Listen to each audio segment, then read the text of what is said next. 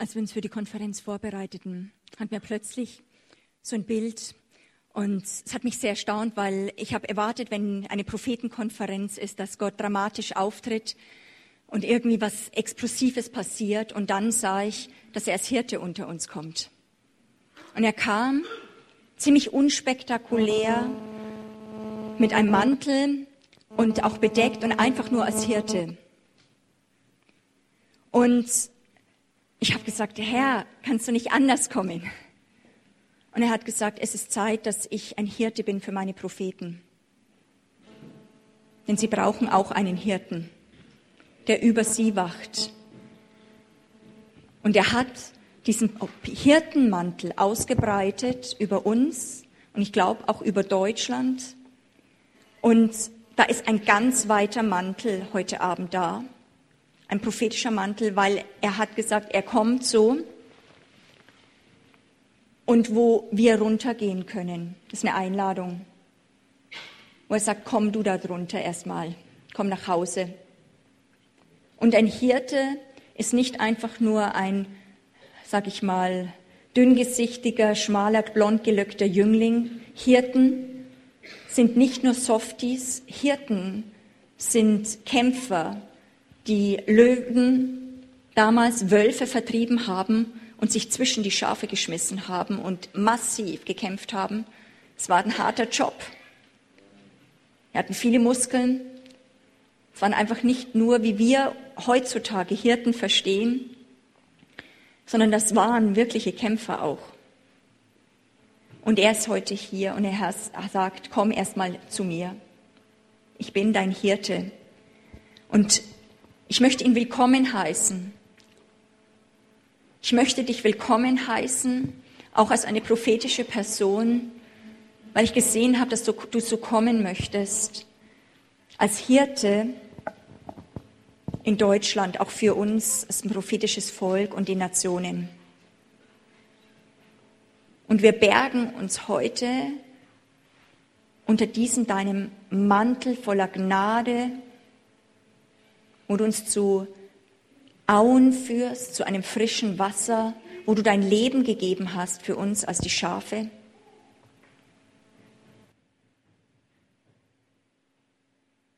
Das passiert jetzt.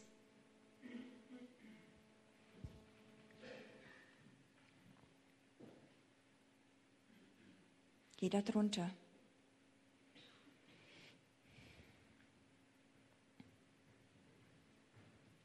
Und dann nahm er einen Hirtenstab, das ist wirklich ein wirklicher Hirtenstab, und er schlug dreimal wuchtig auf diesen Boden.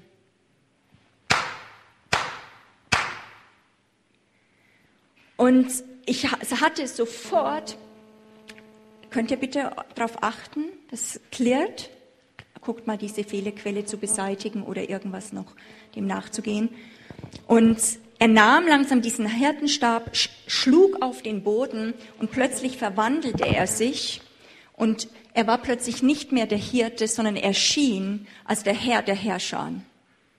Und sein ganzes Gewand veränderte sich, komplett volles Gold, volles Feuer um ihn herum voller Herrlichkeit, voller Macht und dieses Feuer breitete sich aus. Und das Interessante war, dass ich dann gesehen habe, wie die Propheten im Land in Deutschland umherliefen und sie waren auch wie unscheinbar und manchmal schauten sie um sich und sagen, was sind wir schon? Was können wir verändern? Und plötzlich, als Jesus, dieser Jesus sich veränderte, als der Herr der Herrscher, wisst ihr, was dann passiert ist? Plötzlich fiel Feuer vom Himmel auf die Propheten und plötzlich verwandeln sie sich als lebendige Fackeln, die umhergingen. Und plötzlich wurde die Auferstehungskraft, die Christus dort hineingelegt hat, freigesetzt. Plötzlich in die Nationen hinein in diese Nation hinein. Und plötzlich, und ich glaube, das ist auch eine der Aufgaben von solchen Konferenzen, und es wird auch sein für die, die das hören, wirst du plötzlich merken, dass auch heute Abend diese Wucht ist, wo er uns rausholt aus Gefängnissen, wo du einen, wo du plötzlich merkst, du kriegst einen Zugriff wieder auf deine Berufung. Wo du plötzlich merkst, dass Feuer da drauf kommt und du nicht einfach nur privat Monika Flach bist, Nicht einfach nur, einfach nur die Person, die dort und dort geboren worden ist von den und den Eltern, sondern wo du, wo Feuer auf dich kommt und du merkst und in, du in Kontakt kommst, ganz wichtig mit deiner ewigen Berufung.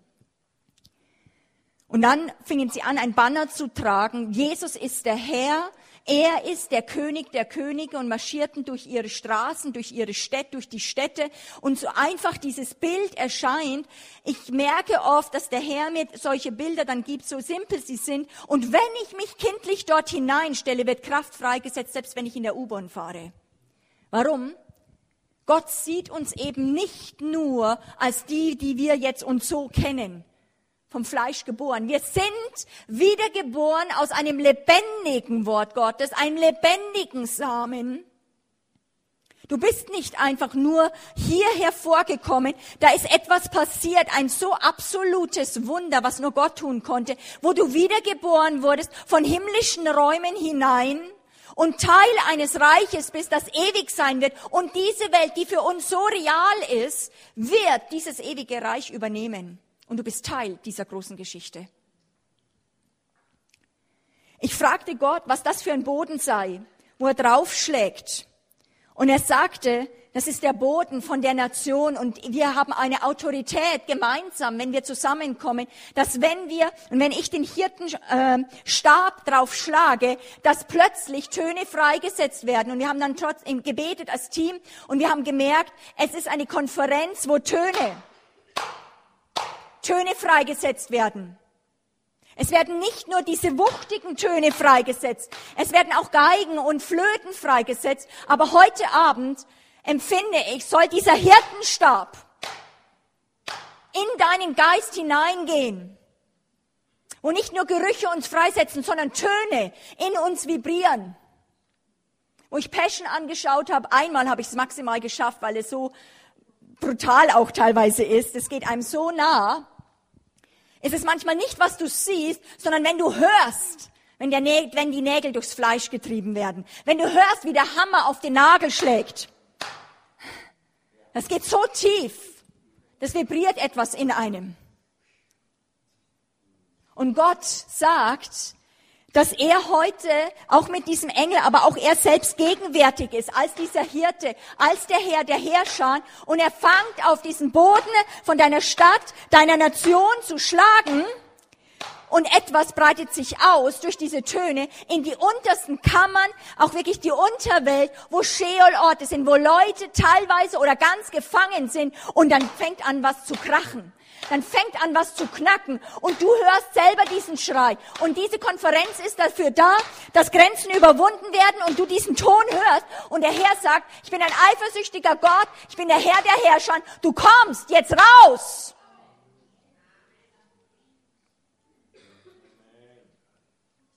Denn du bist nicht gemacht für diese Scheolorte, diese finsteren Orte. Komm heraus, Sohn, Tochter, Prophet, gefangen von dem Bösen, gefangen von dem Bösen vielleicht in einem selbst. Fürchte das nicht mehr, komm raus, denn ich der Erlöser bin da. Und ich liebe das an meinem Gott, dass er mein Hirte ist, mein König, aber dass er auch dieser Herr der Herrscher ist. Der meistgenannte Name in der Bibel ist der Herr der Herrscher. Der Herr der Herrscher. Furchterregend, wenn er auftaucht. Alle Knie werden sich beugen und dein Knie wird wie Wachs sein und mit Gnade und mit Liebe und mit Freude und mit Erleichterung. Egal, was du bisher gedacht hast, Vielleicht, dass du sagst, ich bin widerspenstig. Nein, bist du nicht. Da hat Christus einen hohen Preis bezahlt, dass da etwas in dir ist, dass wenn er auftaucht, du, taucht, du schmilzt wie Wachs und du beugst deine Knie vor ihm. Und tiefe, tiefe Anbetung von Geist zu Geist fließt. Der Teufel ist finster. Der Herr sagt, ich setze Töne frei. Töne, die wuchtig sind, die gewaltig sind, die wirklich wie, ich habe auch was wie so Gongs gehört, so tiefe brummende Gongs, die tief etwas einläuten und sagen, raus, raus, raus. Gefangenen sollen rauskommen, Ketten, Begrenzungen in deinem Verstand, die sagen, da kommst du nicht weiter. Da, da wird heute Abend noch mal was passieren, wo du freigebrochen wirst. Nur durch das Wort der Wahrheit kann ich ein Amen hören. Amen. Fakt ist, wenn wir vorwärts gehen mit diesem Christus, weil er uns nicht entrückt schon in diese Welt, sondern uns hineinschickt in diese Welt, wo auch Kampf ist, wo das Böse ist, dann wirst du Feinden begegnen. Das sind Feinde. Und dieser Feind hat ein Ziel, so wie ich von diesen Drachen erzählt hat. Das ist eine dieser Zielsetzungen dieser Konferenz. Berufungen, die versiegelt worden sind im negativen Sinne, die in Gefangenschaft gelegt worden sind oder auf Eis gelegt worden sind und sagen, fünf Jahre wirst du da nicht rauskommen. Erst in acht Jahren sagen wir heute, stopp, nein, du kommst heute raus. Warum? Da hat jemand den Preis bezahlt und das war schon vor langer Zeit. Hör nicht den Lügen des Feindes zu, komm raus. Der Feind möchte uns so prägen oft, so in Gefängnis, in Gefängnisse legen, in Bitterkeit, also wirklich Wurzeln der Bitterkeit in uns äh, äh, wurzeln lassen, sodass wir vergiftet werden von diesem Gnadenmangel. Aber ich sag dir heute, ich sag dir heute, da ist ein gnädiger Gott und er ist Feuer. Und er ist ein eifersüchtiger Gott, der um dein Leben ringt und sagt, ich lass dich nicht im Rachen des Wolfes, ich, ich reiße dich heraus. Und er sagt, Feind, gib her. Und er trägt den, den, diesen, diesen, äh, diesen Raub, sag ich mal, auch was er dem Feind wieder zurück, äh, wirklich wegraubt, ihn weg mit Prangen.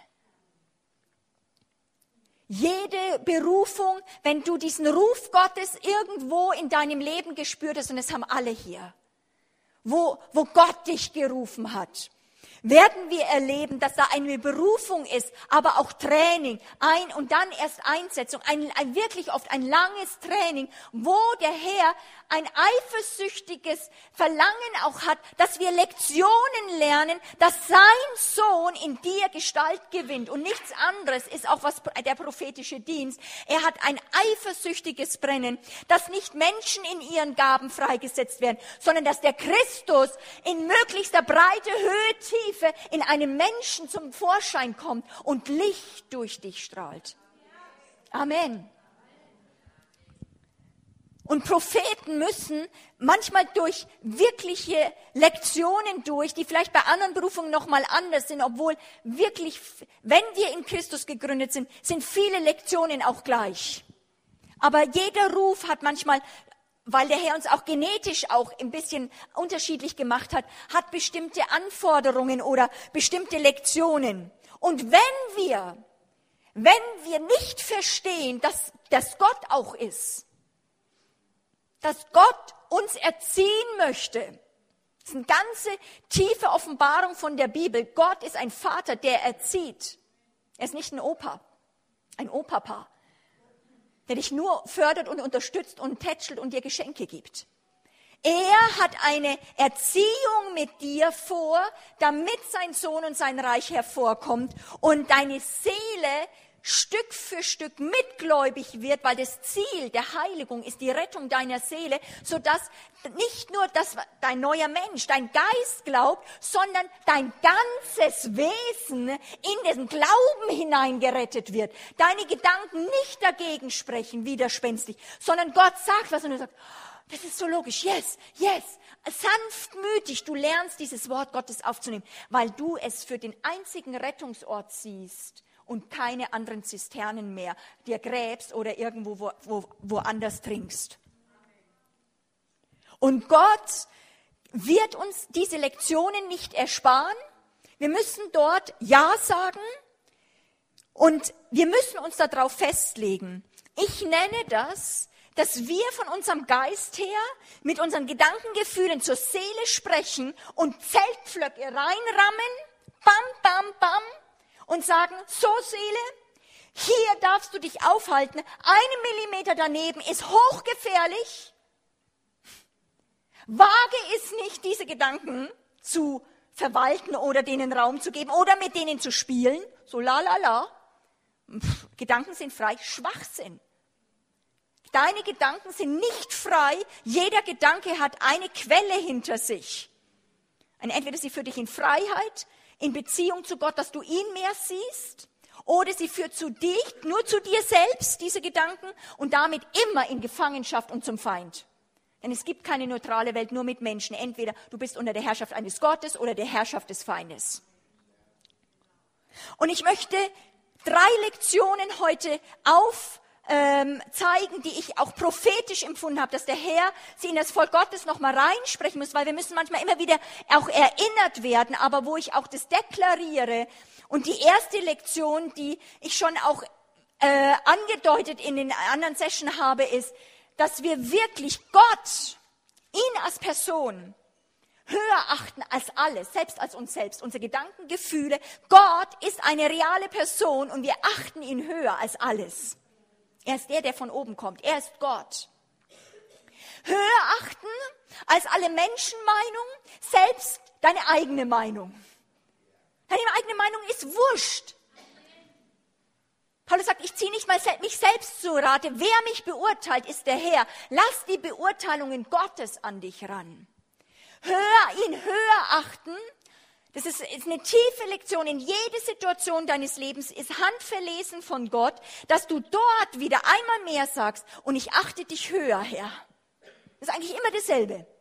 Jede Situation ist, dass du da drin Gott erkennst, ihm begegnest, in seine Arme läufst und ihn höher achtest als jede Menschenmeinung, höher achtest als deine Erfahrungen und sagst, das sind meine Erfahrungen, aber Gott, ich achte dich höher ich habe von dir gehört und ich erzähle jetzt, wer du bist. Er, wer ist dieser Jesus? Wir achten ihn höher als Gefühle. Das ist mir ganz, ganz, ganz wichtig. Gefühle kommen und gehen. Mal fühlst du dich christlich, prophetisch cool drauf, am nächsten Tag vielleicht nicht. Gefühle sind kein Spiegel deiner Beziehung zu Gott. Gott schaut auf deinen Willen. Wir kennen wir sollen nur ihn kennen, sein Reich sollen wir kennen und dass wir gerufen sind, wirklich nicht immer dualistisch hin und her zu schwanken, sondern gefestigt hineingeboren in sein Reich, eine Stabilität entwickeln, Glaubensfestigkeit, dass er für ein Menschenleben ausreicht und du Zeuge dafür wirst. Und Christus in dir Gestalt gewinnt. Wir leben und, und stehen und äh, reden, als sähen wir ununterbrochen den Unsichtbaren, den unsichtbaren Gott. Und damit muss sich dringend dein und mein Weltbild verändern. Denkt um, weil du bist nicht mehr allein. Der Teufel, du selbst, wird immer die Gefühle werden dir spiegeln. Und schau mal, du bist allein. Und was kommt? Äh, Verzweiflung, Hoffnungslosigkeit. Und wir sind und merken, wir haben nicht die Ressourcen. Und dann fangen wir an zu sagen, was ist denn Christsein? Christsein Prophet sein bedeutet, ihm die Ehre zu geben, dein Reich komme, dein Name werde geheiligt und geehrt. Das ist eine tiefe Grundessenz meines, meiner Lebensquelle, dass ein, ein Eifer in mir ist, eine, ein dringendes Verlangen, das nicht ich bin, sondern der Heilige Geist, weil der Heilige Geist hat dieses Verlangen, ein, ein, ein verzehrendes Feuer, das alles in mir schreit. Hauptsache, sein Name wird geehrt. Es ist, wir, wir, wir, ich glaube, es braucht Liebe. Gott ist diese Liebe, aber wenn wir nicht, weil das die erste Lektion ist die Lektion von Furcht des Herrn. Wenn wir nicht die Furcht des Herrn haben, dass wir leben, dass wir ihn sehen, dass wir ihn kennen, werden wir verlieren uns in Menschenfurcht als Propheten. Weil es sind so viele Nöte, das sind so viele Ansprüche, das sind Appelle, das sind Sachen, die uns bewegen können. Aber da ist dieses Geschenk von dem Heiligen Geist und er ist der Geist der Furcht des Herrn. Und wisst ihr, so wie, wie, wie ich schon gesagt habe, wie Dämonen manchmal Menschen besetzen, möchte der Heilige Geist in dir Wohnung nehmen und so Besitz ergreifen, dass, und das möchte ich mal verkündigen, das erlebe ich immer mehr, das geht eben manchmal nicht als Babychrist, aber wenn du das lernst, das Wort festzuhalten, festzuhalten, ihn festzuhalten, in der Erkenntnis, die du von ihm hast, du weißt noch nicht alles, aber das, was du heißt, hältst du fest. Was passiert? Der Heilige Geist nimmt von dir Besitz. Das Wort in dir, Christus wird stark und dann kippt es und es kommt was Böses und es kommt zu einem positiven Automatismus. Zack, Schild hoch, Schwert gezogen, also Schild hier hoch, Schwert gezogen und du reagierst automatisch. Dann merkst du, das war vielleicht doch ein Freund, aber man kann sich entschuldigen. Aber zu viele Christen laufen mir herum in der geistlichen Unterwäsche und haben so ein fancy, fancy Bild, so alle sollten lieb sein zu mir. Liebe, Liebe, Liebe, Liebe, das ist das große Spiel. Und dann sind sie fast, kippen sie aus den Latschen, wenn ihnen das Böse entgegenkommt, weil ihre Welt zusammenkippt, dass das doch ihnen nicht passieren darf. Sie wollen doch und versuchen doch lieb zu sein. Und da kommt hinein diese Botschaft mit diesem Jesus, der gekommen ist vor 2000 Jahren und er sagt, mit mir kommt eine neue Welt. Und ich verkündige eine neue Weltordnung und ab, ihr, könnt, ihr müsst hineingeboren werden, Bürger dieses neuen Weltbildes, neuen Reiches sein. Und jetzt müsst ihr komplett alles neu lernen. Komplett. Ihr seid nicht nie mehr allein. Jesus sagt eigentlich, ich werde euch nie mehr verlassen. Nie mehr. Also eigentlich jedes Gebet, wo wir sagen, verlass mich nicht, spinnen wir. Wir sagen eigentlich, du kannst es so und so oft sagen, der Herr sagt, ich werde dich nie verlassen. Nie. Also das, das ist in diesem Wort allein ist aller Trost. Also für mich ist einer der Grundängste, auch, auch das oft beim Tatkräftigen, so letztendlich bleibt doch an einem selber stehen, letzte Frau, letzter Mann hält, okay, gehe ich dabei zugrunde oder nicht, aber es liegt doch dann an mir und so weiter. Und da ist diese Angst, dass man verlassen vielleicht wird und man steht alleine da. Und egal, David hört es von dem, Gott sagt, wenn dich auch Vater und Mutter verlassen, wenn dich die Gemeinde verlässt, wenn irgendwas zusammenbricht auf der Erde, denke nicht mal dran, ich werde dich nie verlassen. Könnte ich dich vergessen? Nie eine Mutter wird nicht vergessen, selbst, aber wenn sie vergessen würde, ich nie und nimmer mehr. Ich vergesse dich nie. Nie. Und das sagt er auch als der Herr der Herrscher. Furcht des Herrn, sagt die Bibel, ist der Erkenntnis, äh, der Anfang von aller Erkenntnis. Wenn du irgendwie wachsen willst in Gott, ist es die, das Fundament, dass du realisierst, es gibt diesen Gott und du kriegst, Furcht des Herrn ist ja nicht Angst, sondern du bist von positiv, kriegst du den Mund nicht mehr zu, weil ein anderes Wesen, also er ist nicht Mensch nur, obwohl Jesus Gott und Mensch ist, aber Gott ist nicht ein Mensch, Gott ist Gott, er ist andersartig, er ist so gewaltig. Und da ist etwas, wo in uns es, wir suchen, dass es, dass wir erschauern vor etwas. Und wir haben das verloren, weil alles profan ist. Aber positiv. Nicht horrormäßig, sondern wo wir erschauern, weil wir merken, da ist jemand größer wie ich. Und zwar so groß, dass ich alle Angst verliere. Aber du, du staunst, weil du so eine Versorgung, so einen Reichtum erlebst. Unsere Problematik ist, dass wir Gott als den Vater einsetzen, aber ihn so vermenschlichen, dass wir nicht mehr vor ihm erschauern. Aber die Feinde, denen du begegnest, die brauchen einen Gott, wo du erschauerst und sagst, da ist eine größere Kraft als mir, als ich in mir habe. Ihn zu kennen, das ist eigentlich die Grundlage jeder Seelsorge, jeder Jüngerschaft, jedes prophetischen Dienstes, Menschen zu diesem Christus zu führen, dass sie zurückkommen, entweder zu dem Jesus, wo sie schon kennen, dass sie dort wieder sagen, aber wen kenne ich? Ihn zu erkennen, wie er wirklich ist. Es geht um die Frage, wer ist dieser Gott für dich jetzt in der Situation? Heute. Wer ist dieser Gott? Nicht theologisch, was du ankreuzen weißt, sondern da zählt nur noch, wie du ihn geoffenbart bekommen hast und wer er ist, der dich gerettet hat. Wer ist dieser Gott? Um diese Frage geht's. Äh, wenn diese Frage eigentlich ist die Grundlage für jede Entscheidung, die du triffst. Das kannst du sehr einfach. Das ist wie ein Lot. In jeder Situation kannst du nur sagen, wer ist jetzt dieser Gott für mich?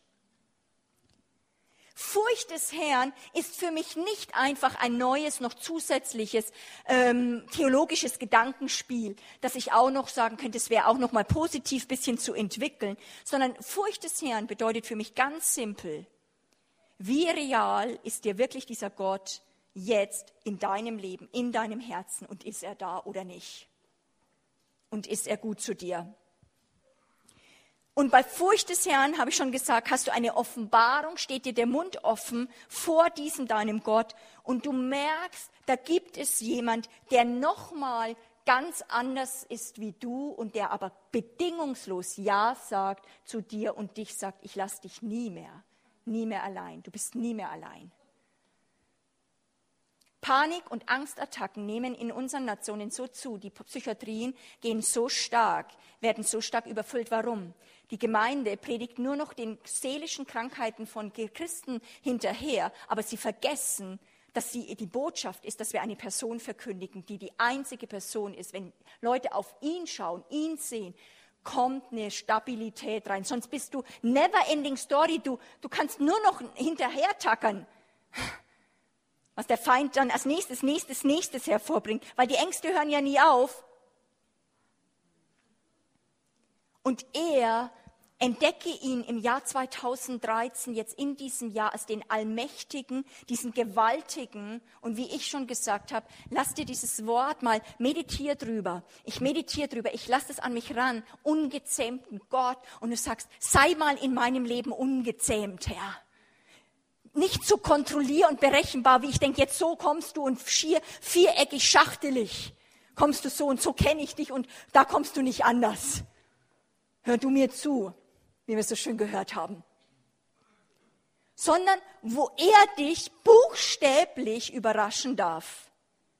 Europa und auch hier in Deutschland sehr stark, Europa möchte einen harmlosen Gott, einen lieben Opa, den sie im Griff haben können, den sie ab und zu anrufen können, der ihnen manchmal Hilfe geben soll, aber nicht ins Tagesgeschäft eingreift. Einen Gott, nochmal, der wie ein lieber Opapa ist und ja bitte nicht, aber nicht in unser Leben wirklich reinpfuscht.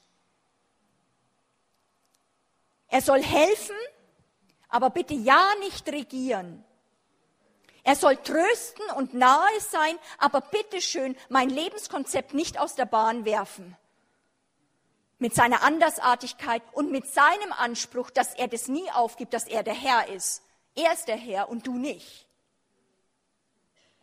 Furcht des Herrn bedeutet, dass du glücklich bist, dass du einen Herrn hast und du nicht mehr bedroht bist, sondern erleichtert bist. Für mich ist es eine wahnsinnige Erleichterung, unglaubliche Erleichterung, dass ich nicht Herr sein muss, sondern dass da jemand ist, der viel stärker ist und dem ich die Herrschaft überlassen kann.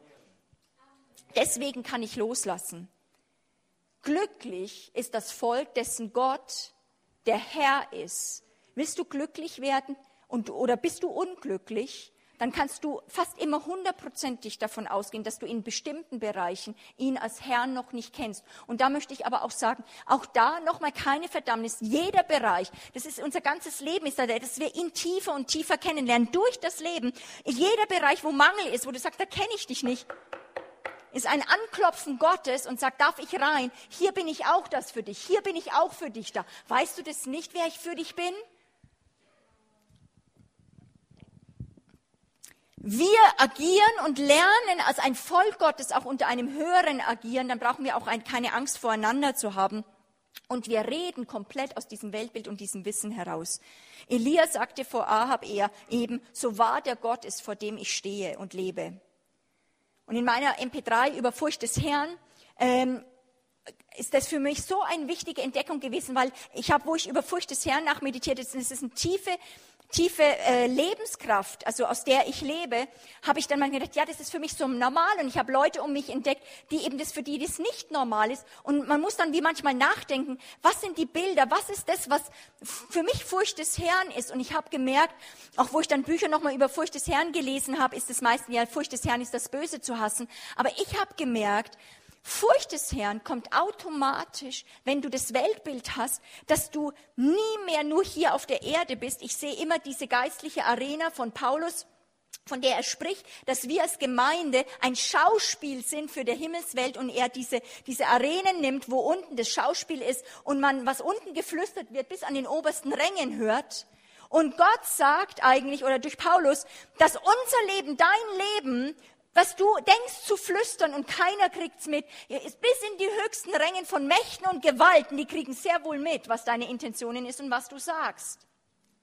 Und deswegen ist es nicht nur egal, was wir jetzt im vollen Bewusstsein in der Anbetung sagen, sondern was du zu Hause an der Freundin oder beim, beim Kaffee trinken so nebenher lapidar sagst. Was für ein Bild äh, spiegelst du dort wieder? Aus welcher Beziehung redest du da? Oder ist er da wieder abgestellt oder weiter und so fort? Das heißt, wenn du glaubst, also für mich ist, wenn wir mit Gott, und es ist für mich nicht was Furchterregendes, sondern auch eine hohe Ehre, weil wir Botschafter sind, ist, habe ich nicht mehr ein Privatleben, wo ich so reden kann, wie mein Mund gewachsen ist. Das ist ganz gefährlich. Das kann, weil bei einem Botschafter wird nicht gefragt, was der für eine eigene Meinung hat. Der vertritt den Staat und das Land, für das er steht, und er soll dafür stehen, was sein König und sein Herrscher sagt, und das soll er vertreten. Und es ist eben nicht eine Freizeitbeschäftigung, die wir im Gottesdienst haben, sondern die ist 24 Stunden Profi-Christ sein. Ja, noch besser, er sagt nicht nur lebe in der Furcht des Herrn, sondern er sagt, verstehe, das bin ich in dir, gib meinem Geist, dem Heiligen Geist Raum, dem Geist des Herrn, dem Geist der Weisheit, dem Geist des Rates und des Verstandes und dem anderen, den Geist der Furcht des Herrn. Das ist der Heilige Geist, eine ganz kostbare Person. Und wenn die in uns, wir brauchen Taufen, dass der Heilige Geist uns übernimmt, sonst wird selbst Leben im Geist und Dings anstrengend, weil wir doch mehr tun. Aber kommt er? Waren die Jünger furchtlos. Wir brauchen mehr den Heiligen Geist. Amen. Europa ist aber erkrankt an einem geteilten dualistischen Weltbild, wo wir in diesem geteilten Weltbild verloren gehen und immer mal in der Welt, in der heiligen, in der unheiligen Welt leben und Propheten bringen in jede Lebenssituation eigentlich immer nur diese entscheidende Frage, was denkst du, ist dieser Gott jetzt für dich? Und jetzt erzähl mir nicht, was dich gerade berangt. Jetzt erzähl mir erst, was weißt du über diesen Gott? Wir verkündigen nicht uns. Du musst nicht dich, also ich verkündige nicht heilige Monika dass ich so wie in einem Schaukasten so Lustwandle auf hier auf der Erde und dass Leute bestaunen können den Glanz. Hallo. Das ist nicht die Absicht. Unsere Schönheit ist, dass wir eben, das ist ja der geniale Trick. Es geht ja gar nicht um deinen Sieg, sondern du verkündigst den Sieg von einem komplett anderen Person, die er erkauft hat. Und du darfst die zu deinem Eigentum machen und sagen, und jetzt setze ich die total, diesen Sieg von ihm. Und wer er ist, er stellt sich mir als mein Bündnispartner zur Verfügung. Und das setze ich jetzt voll für mich ein, weil er stellt sich mit allem, was er ist, mit allem, was zu ihm gehört, mir komplett zur Verfügung. Und ich soll ihn da drin äh, sozusagen verkündigen, aber ihm auch Ehre geben, dass ich nicht gegen ihn rede. Ist Gott mächtiger und kräftiger als die Dunkelheit, die vielleicht noch um dir ist? David sagt, und er kennt diesen Gott, und sagt, selbst manchmal in, in, ihm hat er gesagt, und wenn ich fliehen wollte vor deinem Angesicht, blöderweise merke ich, dann bist du auch schon da. Ich kann, ich kann dir nicht entkommen. Und ich glaube, das ist aber auch was Positives, wo viele Christen das sich trösten lassen können und sagen, ich fühle mich gerade in dem finstersten Teil und ich kann mich selber nicht leiden. Und Gott sagt, hallo, ich bin schon da. Du musst jetzt nicht mehr rauslaufen, sumpfmäßig zehn Schritte aus dem Sumpf rauszukommen. Sondern er sagt, ich bin da und flöge ich bis ans Ende der Erde, so bist du schon da und ergreifst mich, denn überall ist mein Gott. Das ist der Gott, den du anderen verkündigen kannst. Und wisst ihr was? Das braucht Deutschland zu hören dass du über diesen Jesus Bescheid weißt, nicht Fakten, also sage ich mal, Wissen nur hast, aber auch Wissen, das sind auch, für mich sind es wie Geografie. Ist es real? Gibt es ihn? Ja, dann kann ich mein Leben aufbauen. Oder ist es Finzi-Fenzi und einfach nur optimistischer Auf, sag ich mal, so Aufpunktmöglichkeit, äh, dass ich einigermaßen dann irgendwie klarkomme? Schwachsinn. Tausendfach geprüft. Ehrlich gesagt, also jetzt mal provokativ gesagt, selbst wenn es nicht stimmen würde, ich sage, das ist die einzige Rettung. Alles, was ich bisher in diesem Richtung erlebt habe, ich würde trotzdem so leben, weil es funktioniert. Und ich möchte, dass wir in dieser ersten Welle, dass ihr reagieren könnt. dass es geschieht in euch und dass ihr, wo ihr seid und sagt, Gott, da bin ich oder du bist ganz frei und du sagst, Herr, mit großer Freude und auch, das ist nicht schwer. Ich setze dich als die höchste Autorität ein in dem Bereich, in dem Bereich und auch über mich. Steht auf und tut es. Lasst uns das als Teil von Deutschland und als Öst, äh, Schweiz machen und wirklich, dass Gott es auch hier aus diesem Ort hört und wo du sagst, das kann ich nicht für dich tun. Du bist der Höchste, du bist mein höchster Gott. Komm, Heiliger Geist, komm, komm, komm, Heiliger Geist, offenbar du Jesus. Huh, komm mit diesem Hirtenmantel.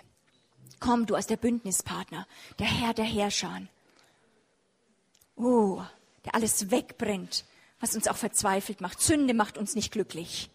Oh Herr, komm. Setz dich als den höchsten Gott ein. Und nicht widerwillig, nicht, okay, ich mach das mal wieder, sondern mit einem Seufzer der Erleichterung sagen, oh, es ist it's the best, the best, äh, die beste Botschaft. Und wenn du das wirklich willst, dann möchte ich dir heute zusprechen. Lass dir vom Teufel nichts anderes sagen. Gott schaut auf deinen Willen. Wenn du da sagst, ja, aber ich bin mir nicht sicher, ob meine Seele sagt, aber wenn er tiefer und noch, geh noch tiefer, wenn du es an tiefstes Sein gehst, dann guck, was du dort willst.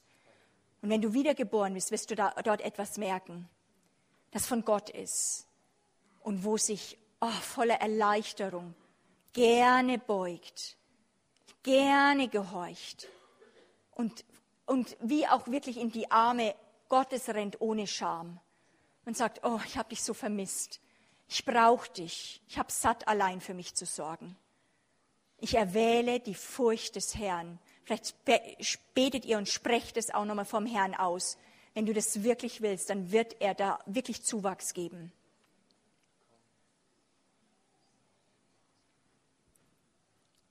Propheten haben zweitens einen wirklichen Auftrag, das Volk Gottes mit einem Virus zu injizieren, mit, äh, mit dem Virus des Hasses. Hoho. Einige schauen ein bisschen geschockt aus. Die zweite Lektion ist, dass die Furcht des Herrn bedeutet, das Böse zu hassen. Das Böse zu hassen. Das Böse zu hassen wie die Pest das Böse so zu hassen, dass du es nicht wagen würdest, wie ein, du würdest nicht wagen, in, eine, in einen Käfig mit einer Giftnatter äh, reinzulangen und damit rumzuspielen, weil, weil, weil du einfach das hast, weil du weißt, es ist nicht, dass Gott sagt, oh, ich nehme dir jetzt weg. Das ist ja so eine Versuchung in die Giftnatter zu Giftnatter zu. Ach, das ist jetzt so schön, das würdest du jetzt so gern machen, aber bitte mach's nicht. Gott sagt, verbietet es nicht, sondern er weiß, es ist gefährlich. Es ist höchst gefährlich.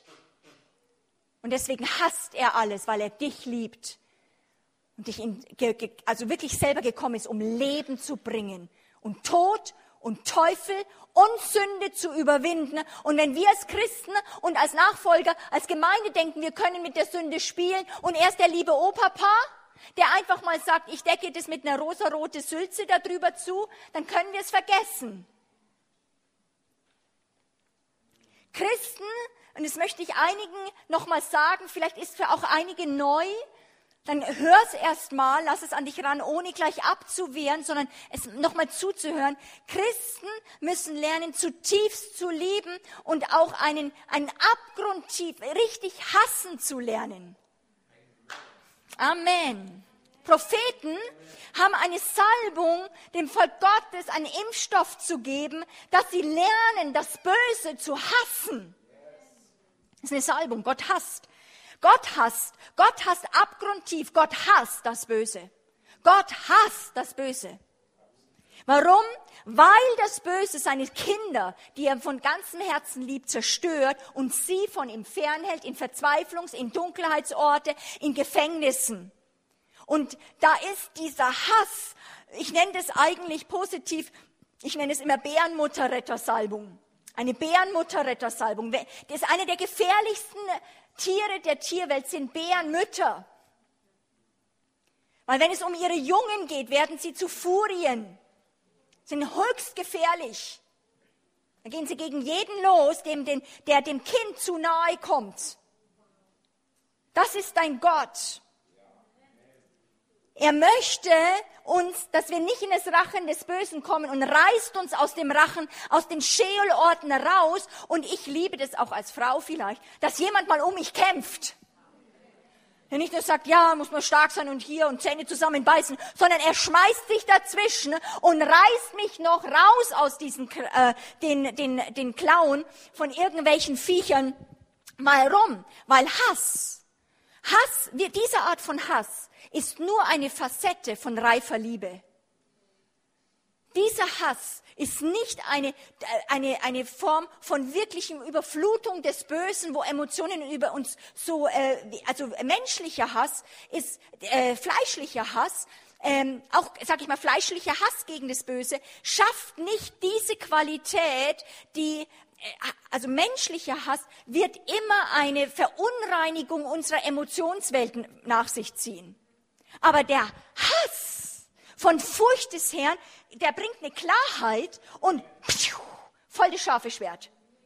Und kein so rumwackeln, äh, äh, sondern bam, hier ist die Grenze und nicht weiter. Und weil wir keine autoritäre Erziehung mehr haben, haben wir das nicht auch gelernt als Kinder, dass Eltern uns gesagt haben, da ist eine Grenze und wir haben gelernt, sie zu akzeptieren. So haben wir eine Riesennot im Leib Jesu, weil jeder selber in sich suchen muss, was ist für mich die Grenze, wo Gott schon längst Grenzen gesetzt hat. Und es ist ein Schutzwehr für dich, dass du mitkriegst Grenzen und sagst, der Herr Vater sagt es hier, dann ist für mich auch hier eine Grenze. Weil du weißt, dass er gut ist. Was wäre das für eine Liebe, die sagt, wenn das Kind im Rachen eines Wolfes ist oder das Schäfchen oder das Lämmlein, na ja, der Wolf hat ja auch ein Recht zu leben. Und das Kind hat es ja auch irgendwie gewollt. Ich habe schon dreimal gesagt, er soll nicht in die Nähe des Zaunes gehen. Habe ich ihm gesagt? Ruft ihm noch ja, nach, habe ich dir doch gesagt? Da lauert der böse Wolf. Jetzt siehst es mal, schmeck es mal, koste es aus. Ich meine, der Wolf kostet mehr aus. Und noch sagt, ne ja, er ist ihm ja freiwillig in den Rachen reingelaufen. Nein, wenn es um seine Kinder geht und wenn es um die Kinder geht, da schlägt der Hass gegen das Böse, schlägt gegen den Wolf zu, selbst wenn das Kind, wenn das Lamm den Fehler gegeben hat, weil da dieser eifersüchtige Gott ist und sagt, dieses Kind gehört mir. Und er nimmt es aus den Klauen. Und ich habe aber oft erlebt, weil äh, der Wolf oder sagen wir mal der Bär im negativen Sinn jetzt, wenn er angreift, es, es steht oft auch für dämonische Gewalten, dass wenn wir Menschen in die finstere Orte gehen und Leute aus den Rachen des Feindes buchstäblich raus retten, weil sie wirklich durch das Fleisch oft so verquickt sind mit den Klauen dieses Wolfes, und du reißt dran und sie Schmerz erleben, dann erleben sie oft sogar diese Rettungsaktion, sag ich mal, mit Schmerzen und hinterher kommt es zu der Falschbeurteilung. Papa, der Hirte hat mich gepackt und es hat wehgetan. Und sie bringen es nicht mit dem Wolf blöderweise in Kontakt, sondern mit dem Hirten. Und das ist eine große Gefahr, weil dann kriegen wir Angst vor Gott, weil, sie, weil wir den Schmerz, den er eigentlich uns, wo er uns rausgerissen hat, aber weil der Feind nicht gleich loslässt und weil wir auch nichts gebieten, weil wir einfach immer so hilflos dazwischen den Klauen hängen und nur noch schreien, anstatt zu gebieten, ja, äh, auch das manchmal wehtun kann. Der Herr sagt, ich bringe Gericht über den Feind, Gericht über den Wolf, aber weil, weil wir so verquickt sind mit dem Fleisch und wir spüren das Gericht Gottes, wo der Feind sagt, hey, der Herr sagt, hey, ich möchte den Feind treffen, hey, ich möchte ihn wegschießen von dir und du bist aber so mit dem Feind in Gedankenwelt zusammen, dann trifft dich das Gericht auch manchmal. Aber es soll dich nicht treffen. Es soll eine Scheidung bringen zwischen dir und dem Feind, dass du rauskommst aus dem Feind. Kann ich ein Amen hören?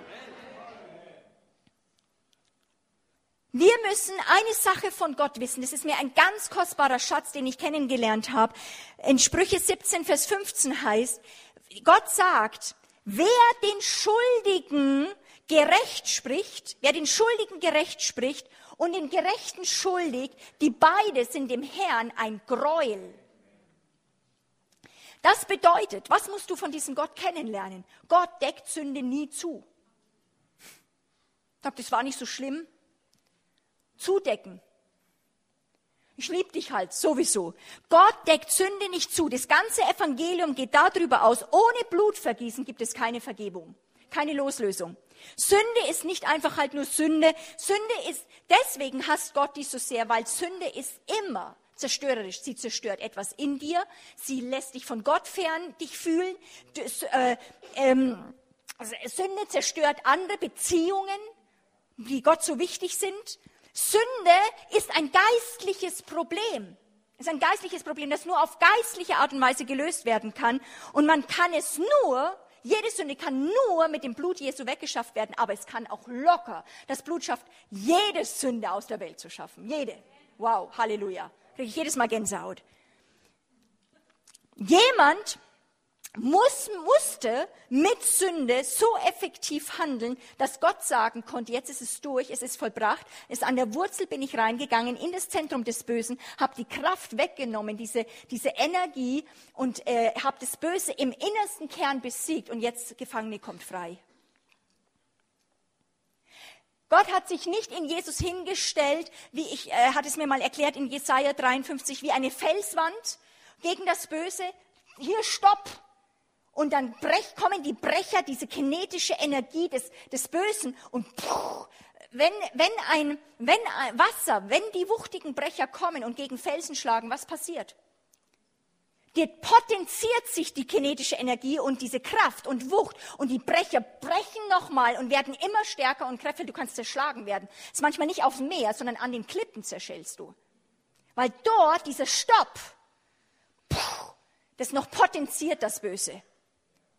Deswegen hat Gott nicht ein, einen Felsen hingestellt, sondern äh, im, im Geist, das Kreuz ist wie ein Sandstrand. Christus hat sich hingelegt und hat gesagt zu dem Bösen, komm doch. Und die, die wuchtigsten Brecher dieser Meere, das Böse nennen wir jetzt, kommt auf ihn zu und er hat sich hingelegt und hat gesagt, komm her und hat ihm in dem buchstäblichen Innersten die Kraft genommen und die kinetische Energie läuft am Sandstrand aus und plötzlich am Ende ist nichts mehr da an Kraft. Das ist die Lösung von unserem Christus. Keine Kraft mehr.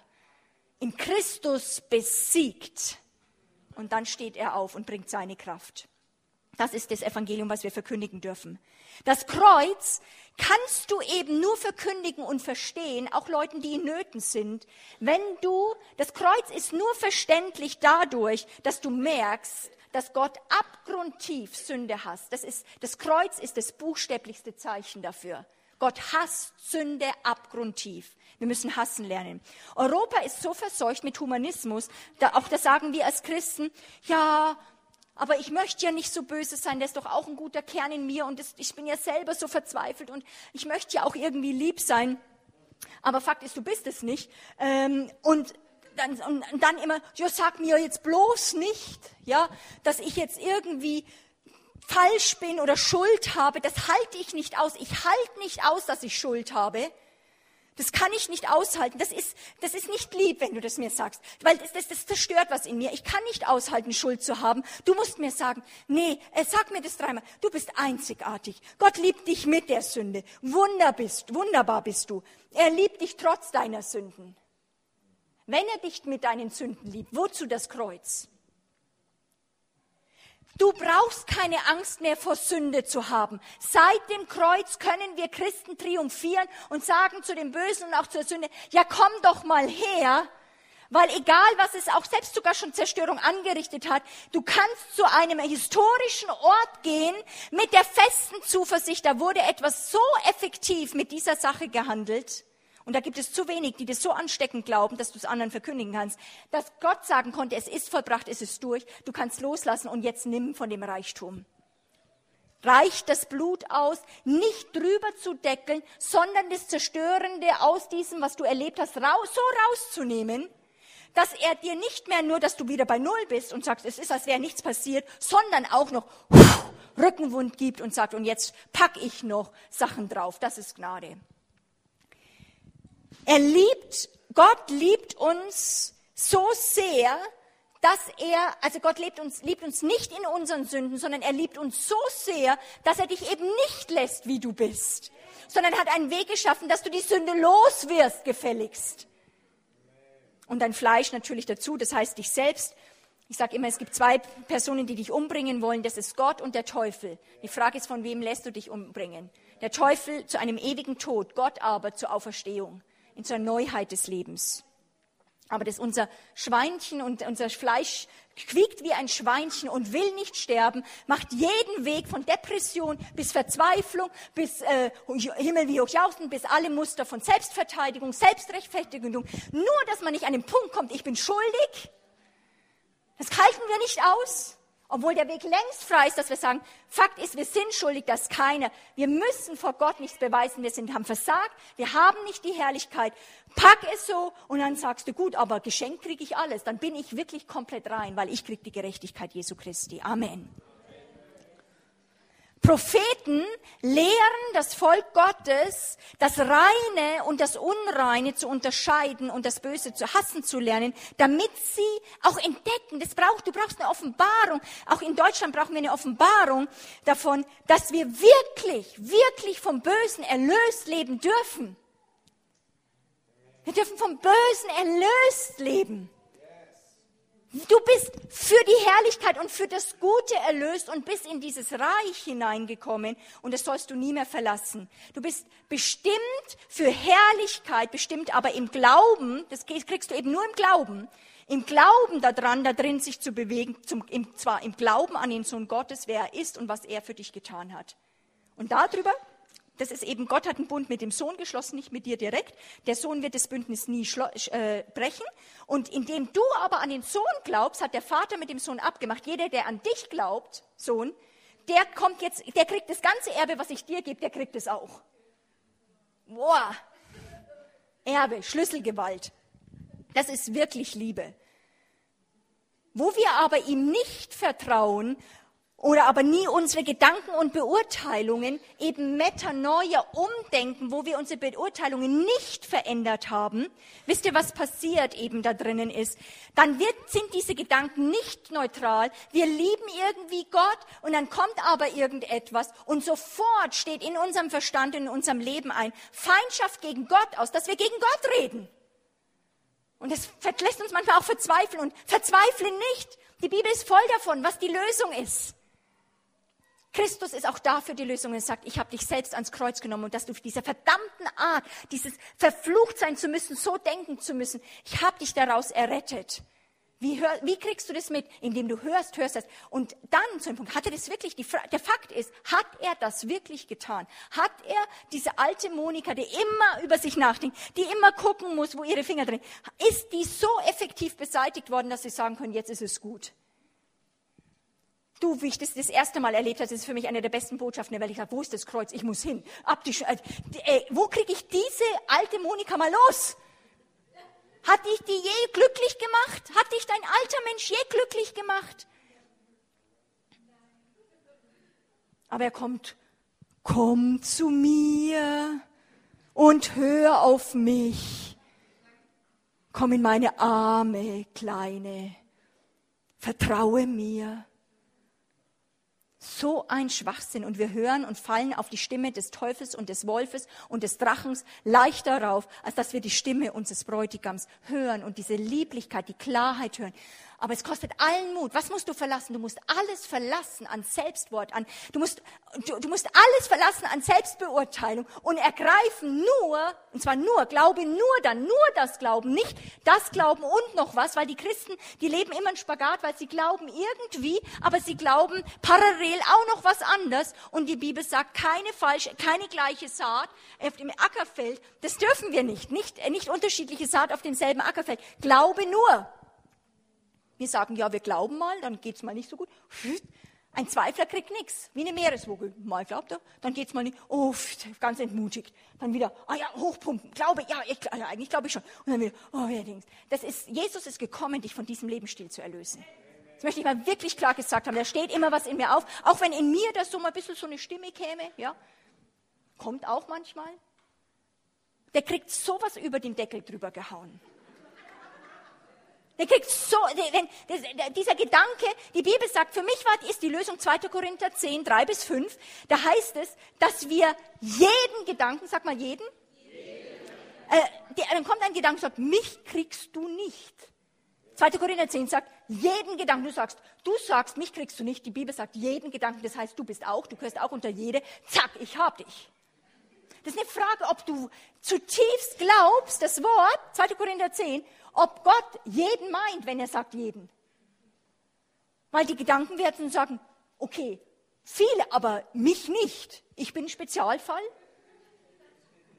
Ja? Da braucht es noch was Besonderes. Ich bin so böse, mich kriegst du nicht. Das ist lachhaft.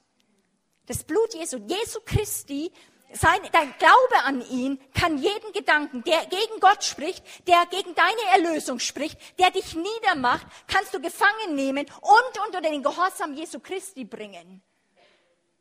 Aber wir sind ja so anti-autoritär erzogen, dass wir so autoritär nicht mit uns umgehen. Weil wir müssen ja immer lieb sein. Willst du das, liebe Seele, jetzt gerade? Wie geht's dir denn jetzt dabei?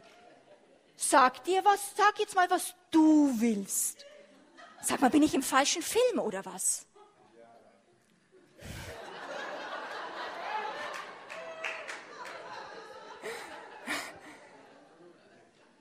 Da könnte man ganze Krimis schreiben.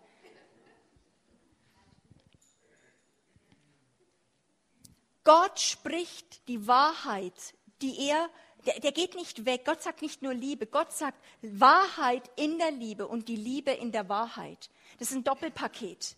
Und Propheten müssen auch das trainieren, nicht nur die Wahrheit zu sagen, sondern in jeder Wahrheit, wenn es Christus ist, sagt es, Gnade und Wahrheit ist in Christus geworden, muss Gnade in der Wahrheit so drinnen sein, dass die Möglichkeit immer da drin angeboten ist. Du könntest frei werden. Es ist nur eine Frage, dass du zupackst.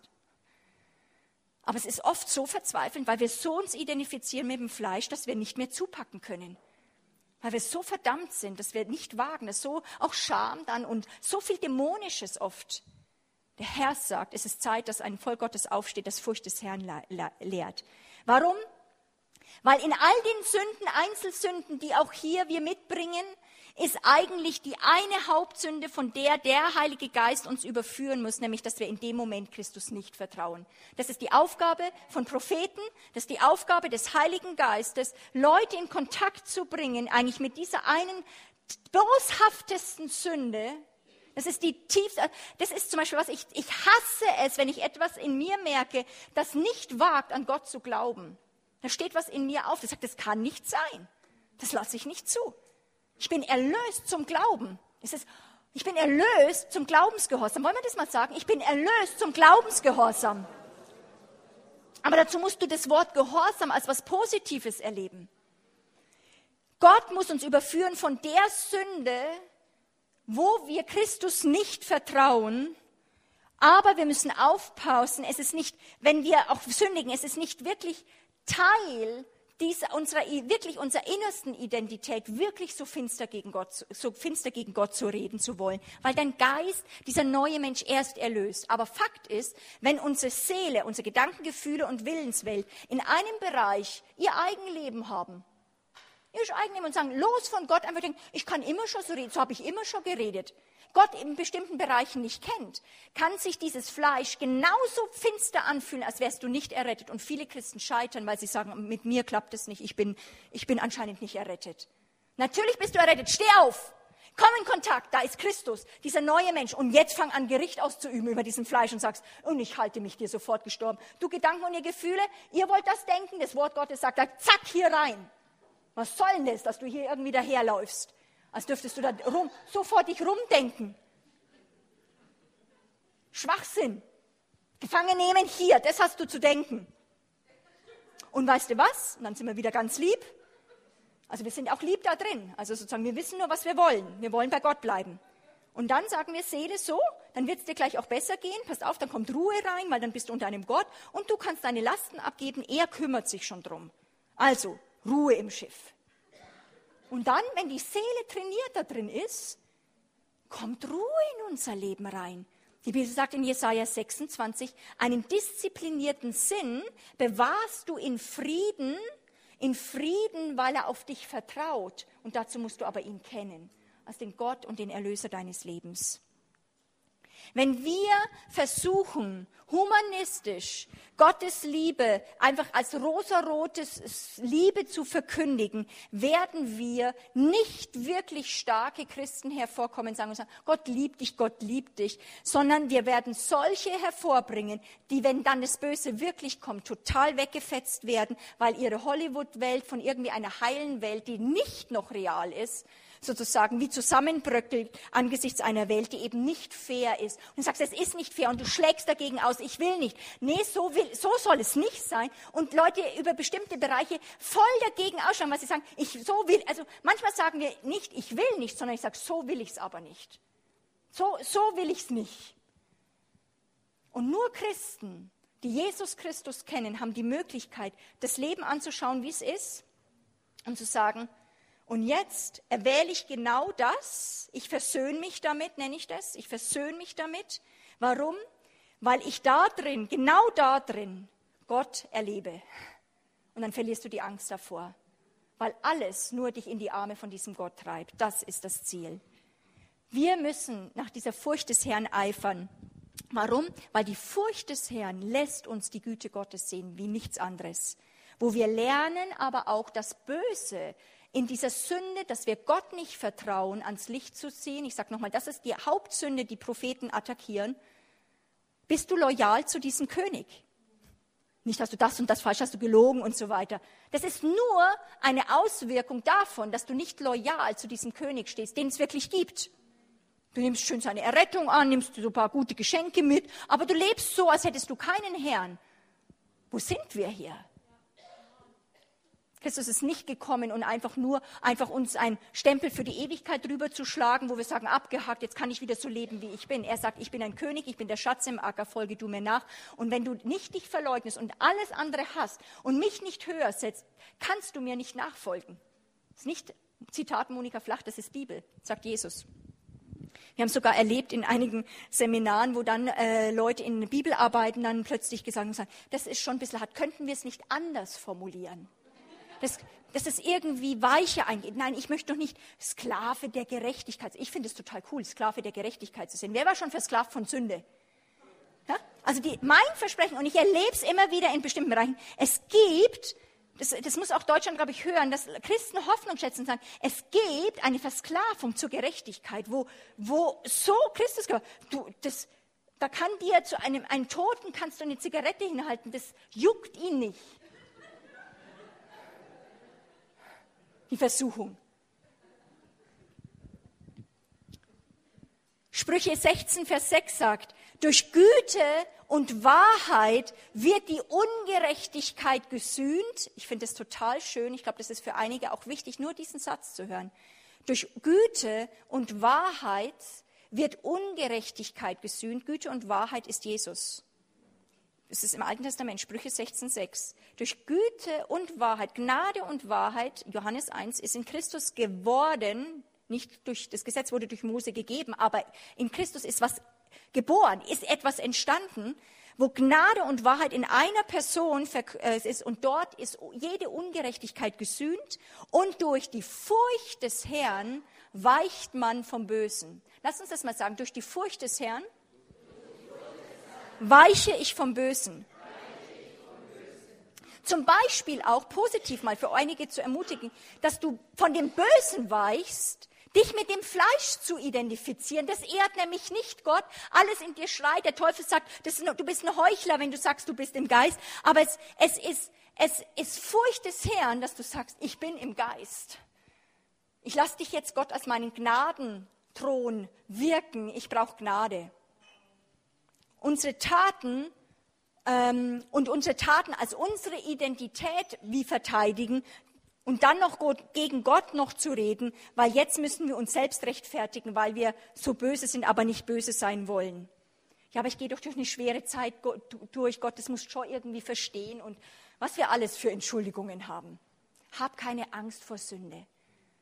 Wir haben es in unserem Team, haben wir ein, eine, ein, einen Lebensstil, wo wir zusammen beschlossen haben und sagen, wir wollen uns für Sünde nicht fürchten, weil das so eine Furcht ist, die Menschen knechtet und das, das so Böse und das Schlechte in uns ans Licht ziehen, weil das nicht mehr unsere Identität ist und wir das auf den anderen legen. Solange wir das Kreuz das Kreuz sein lassen und sagen, ich lasse das Kreuz gelten, dass es von mir auch weggenommen wird. Und ich habe es natürlich auch mal erlebt, die Christen, die es am Anfang unreif sind und nicht verstehen, und die hat äh, voll das Fleisch ausgelebt, nicht bei uns, sondern es war schon lange her in einer Gemeinde und dann gesagt hat, so ich strecke dir jetzt meine Stinkefüße entgegen und wenn du Christ bist, Monika, dann musst du mich aushalten. Und damals war, kannte ich noch nicht so viel das Wort. Ich war auch verunsichert, weil man hat ja so Liebe, Liebe, Liebe, ich muss immer lieb sein. Und wo ich dann, ja, wahrscheinlich ist es so. Ist überhaupt nicht so. Wenn sie die Füße hinstreckt, dann höchstens, dass ich die Füße waschen darf. Aber ich bin nicht nur gemacht, das nur auszuhalten, wenn sie mir das ins Gesicht streckt. Das ist nicht die Wahrheit, das ist nicht unser Gott. Hör auf mit humanistischem Selbstmitleid. Das bringt überhaupt nichts. Das Blut kann alle Sünden vergeben. Das Fleisch hat das Kreuz beseitigt. Das bringt, Selbstmitleid bringt nichts versteht eine Sache, das alles, was, das Volk Israel äh, was über das Volk Israel aufgeschrieben wurde, ist, ist uns zur Lehre und zum Vorbild, sagt die Bibel, geschrieben worden. Und der Heilige Geist, die Feuersäule und die Wolkensäule, Gott selbst hat, die, hat das Volk Gottes von Mangel zu Mangel geführt. Dann hat es sie erst rausgeführt, okay, paar Geschenke, dann aber kurz danach alle Feinde, sag mal, du bist gerade Dämonen befreit worden, jagen die dir schon wieder hinterher. Aufstand am Roten Meer.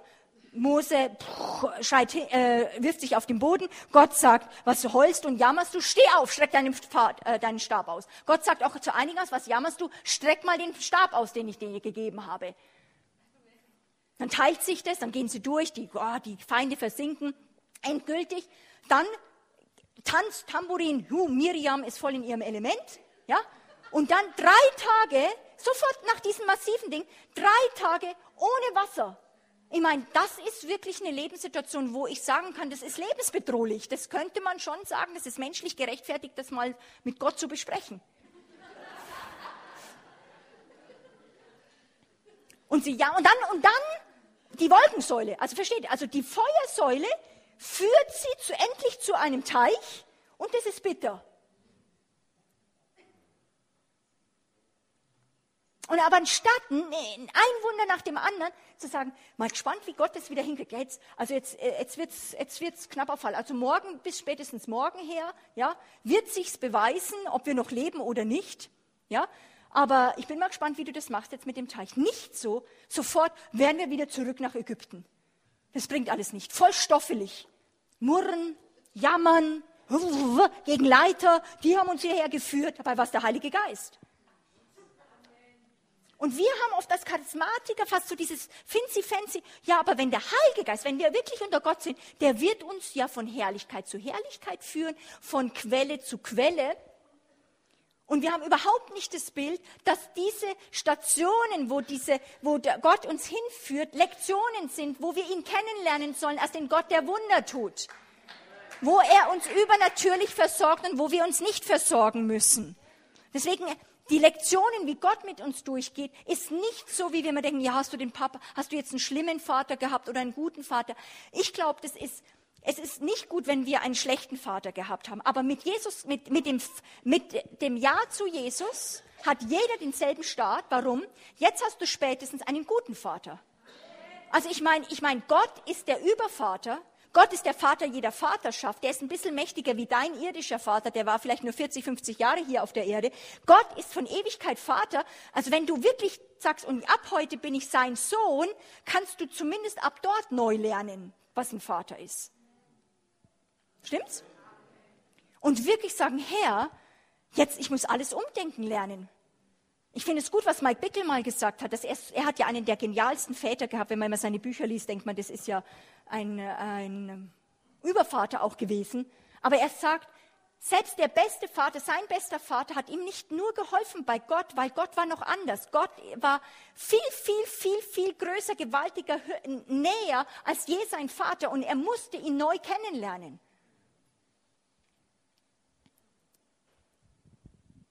Jeder Mangel in deinem Leben hör immer dann nicht Verdammnis. Was, wie, was, wie kann das mir passieren? Habe ich die Stimme nicht gehört? Nein, Gott sagt, er möchte diese Reaktion in dir sagen. Also keine Ahnung, ich bin jetzt mal wieder gespannt, Herr. Ich bin mal gespannt, wie, wie du das wieder mal schaffst. Also wenn er diese Haltung in dir und in dem Volk Gottes findet, dann sagt der Engel ab runter, jetzt wird was Dramatisches vorbereitet. Unsere Predigten sind von uns, von dir und mir verseucht. Alles muss in unserem Weltsystem, auch in der Kirche, in der Gemeinde, zur Weiterentwicklung des Menschen dienen. Der Mensch muss in der Gemeinde gefördert werden. Aber der Mensch wird nicht heil, wenn sich Gott und die Gemeinde nur um ihn dreht. Der Mensch wird heil, wenn ihm Gott verkündigt wird. Heute fordert die Theologie, der Glaube muss dem Menschen dienen. Der Glaube muss dem Menschen dienen. Solange es Menschen dient, ist fast so wie eine Festung, dann ist es gut. Fakt ist aber, dass diese Art von Denken den Menschen in den Mittelpunkt stellt und wir Götzendienst betreiben. Götzendienst ist ja nichts anderes, als wenn wir für Gott etwas anderes einsetzen, als nur Gott oder Gott nur als Beiwerk sehen, dass er um den Menschen rumspringen muss. Und in der genialen MP3, die wir schon vorgestellt haben von Johannes Hartl, Mysterion, äh, zitiert er, das finde ich total genial, einen Text von Albert Camus oder Camus, wahrscheinlich eben Camus, einem atheistischen Philosoph der 50er Jahre. Und dort beschreibt er eine geisteswissenschaftliche Abwendung von der Souveränität Gottes im 18. Jahrhundert, weil der Humanismus hat uns, zu, also sage ich mal, da bei, beim Humanismus ist der Mensch das Maß aller Dinge und die ganze Aufklärung ist eigentlich zu einer Revolte des Menschen geworden, um alles Übernatürliche auch abzuschaffen. Und dieser Albert Camus, also ein atheistischer Philosoph, sagt Folgendes Maßen über die Aufklärung. Ich liebe solche Texte. Also ich lese es langsam vor. Also mm, ja, also cool, super, super. Die Aufklärung, schreibt er, ist eine Revolte des Menschen. Der Revoltierende fordert eher heraus, als dass er leugnet. Am Anfang wenigstens beseitigt er Gott noch nicht. Er spricht einzig als Ebenbürtiger mit Gott. Doch handelt es sich nicht um ein höfliches Zwiegespräch, es handelt sich um Polemik mit dem Wunsch zu siegen. Der Sklave fordert zu Beginn Gerechtigkeit und am Ende die Herrschaft. Es drängt ihn nun seinerseits zu herrschen. Der Aufstand gegen sein Leben wächst zu einem maßlosen Feldzug gegen den Himmel aus, mit dem Ziel, von dort einen König als Gefangenen einzubringen, dessen Thronverlust und Todesurteil man nacheinander aussprechen wird. Und ist der Thron Gottes einmal umgestürzt, erkennt der Aufrührer, dass es nun an ihm ist, jene Gerechtigkeit, jene Ordnung und Einheit, die er vergeblich auf seiner Lebensstufe gesucht hat, mit eigenen Händen zu erschaffen und damit die Absetzung Gottes zu rechtfertigen. Dann wird eine verzweifelte Anstrengung beginnen, falls nötig, um den Preis des Verbrechens das Reich des Menschen zu gründen. Das wird nicht ohne schreckliche Folgen geschehen, deren wir erst einige kennen. Zitat Ende. Johannes Hartl sagt dazu nochmal, damit möchte ich diesen Punkt nochmal abschließen. Wir leben in einer Mentalität, von der, ich glaube, sagt er, zu weiten Strecken hinweg auch uns als Christen wir beeinflusst sind, die sagt, nur wenn Gott dem Menschen dient, ist er würdig angebetet zu werden. Ich sage das nochmal. Wir leben in einer Mentalität, von der ich glaube, zu weiten Strecken hinweg auch uns als Christen eben auch beeinflusst, die sagt, nur wenn Gott dem Menschen dient, ist er würdig angebetet zu werden. Und dafür gibt es sogar einen Fachbegriff, Theodizee. Theodizee ist nämlich die Frage nach Gott angesichts des Übels in der Welt. Das heißt, Gott muss sich vor dem Menschen rechtfertigen, vor unserem Verstand für das Übel in der Welt oder das Übel in unserem Leben. Wenn es irgendwo ein Amokläufer ist, dann sagen wir, jetzt kann ich nicht mehr glauben. Wenn ein Mensch angegriffen wird, dann muss ich, das muss, da muss sich Gott jetzt rechtfertigen. Wie kann er das zulassen? Wirst du, erlebst du etwas Schlimmes, dann kippen wir einfach weg und sagen, dann kann ich nicht mehr glauben. Da ist Provokation drin in diesem Theologie. Oder wir müssen das Alte Testament ausmerzen. Da ist so viel mit Krieg oder schlimmen Zeug drinnen. Sowas predigt nicht der Mensch, der braucht was anderes. Lass uns das umformulieren. Gott ist doch ein ganz lieber und harmloser. Gott ist doch so ein lieber, so ein harmloser. Fakt ist, Gott ist Liebe und er will die Rettung für jeden Menschen, aber Gott und ist Gott. Und der Fakt ist, das muss eben, die Furcht des Herrn lehrt es nur. Gott muss sich vor keinem Menschen rechtfertigen. Gott muss sich vor dir überhaupt nicht rechtfertigen. Es ist egal, er, ähm, was du erlebst, er muss sich nicht rechtfertigen. Und klar, das ist schwierig für Menschen vielleicht mit einem schwierigen und verzerrten Gottesbild. Wenn du aber da drin Erlösung siehst, kommst du unter die Herrschaft von ihm, weil er ist der Bräutigam und Vater. Aber wir wollen oft immer alles gleich wegbügeln, damit wir wieder dort landen. Und also müssen oft zu dem Vers, der Anfang der Weisheit ist die Furcht des Herrn und Gottes Furcht. Und ich liebe es, wenn, wenn das mal so deutlich gesagt wird. Gott muss sich nicht rechtfertigen vor dir, sondern beuge du deine Knie und sag Gott, wo finde ich dich da drinnen? Wo wartest du schon in dem finstersten Teil meines Lebens und sprengst es von innen heraus und führst die Gefangenen dort raus, mich die Gefangenen dort raus und besiegst das Böse in meinem Leben? Nein, wir müssen zu diesem Zentrum des Problems kommen, wo wir nicht einfach uns entschuldigen, sondern weil die Fakt ist, dass in jedem im Fleisch steckt in uns ein Rebell, wo wir niemand, niemand höher sehen wollen als uns selbst wo wir niemand höher sehen wollen als uns selbst und es nicht aushalten, wenn wir merken, dass die anderen nicht uns weihräuchern und dabei mitspielen. Ich sage Deutschland, Österreich, Schweiz, kehre um zur Gottesfurcht. Gott ist würdig, dass wir ihm, äh, vor ihm die Knie beugen. Kehre um zu dem einzig wahren Gott. Und lasst uns genau dort auch ansetzen und in den Thronraum gehen, auch vielleicht voller Entsetzen über unsere Taten und Worte, vielleicht auch in den letzten Wochen, Monate, wo das genau diese Revolte in uns war, wo wir auf gleiche Ebene mit ihm diskutiert haben und sagen, hey, rechtfertige dich vor mir. Aber auch nicht nur mit Entsetzen, sondern auch als, das als tiefe Erlösung erleben und ihn anbeten als das Volk, das ihn ja auch schon kennt. Es ist ja keine, das ist, das ist ja nicht wahr, dass du ihn nicht kennst und wo du sagen kannst, genau für diese revolten Leute ist Jesus gekommen. Er verdammt nicht, sondern erlöst von, von Revolten und von Rebellen, äh, erlöst Rebellen. Gottes Furcht ist in meinen Genen, kannst du sagen. Mein Geist liebt es, vor ihm zu erschauern und ihn zu ehren, weil wenn ich vor ihm die Güte und die, vor seiner Kraft erschaue, verliert das Böse seinen Griff über mich. Dann fürchte ich es nicht mehr, dann hasse ich das Böse und ich bin nicht mehr Teil davon.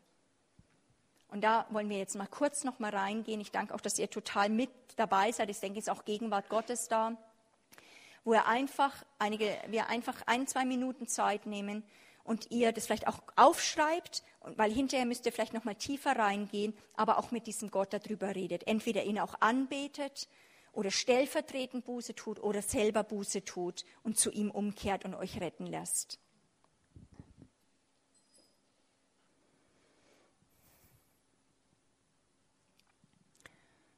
Vater, ich möchte dir so sehr danken für deinen Sohn heute, wo wir als Deutsche wirklich vor dich kommen und sagen, oh danke für deinen Sohn Jesus, der gekommen ist und uns erlöst hat von dem Bösen und hineinversetzt hat in dein gütiges, wunderbares Reich und nicht mehr mit Angst, sondern mit großer Erleichterung.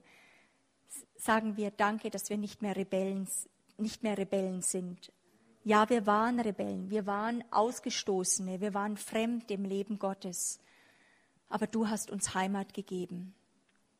Und ich danke dir so sehr für das Blut, und dass du uns auch als Propheten, die in Auftrag haben, wirklich loyal zu Gott zu stehen und dich mehr zu sehen als Menschen, wo wir Menschenfurcht erwählt haben, wo wir, wo wir unter Knechtschaft gegangen sind und auch unsere, unter eigene, unsere eigene Meinung gegangen sind, anstatt nur dein Wort als Erlösung stehen zu lassen. Da ist so viel Heilung drinnen, weil es ja nur so gut ist.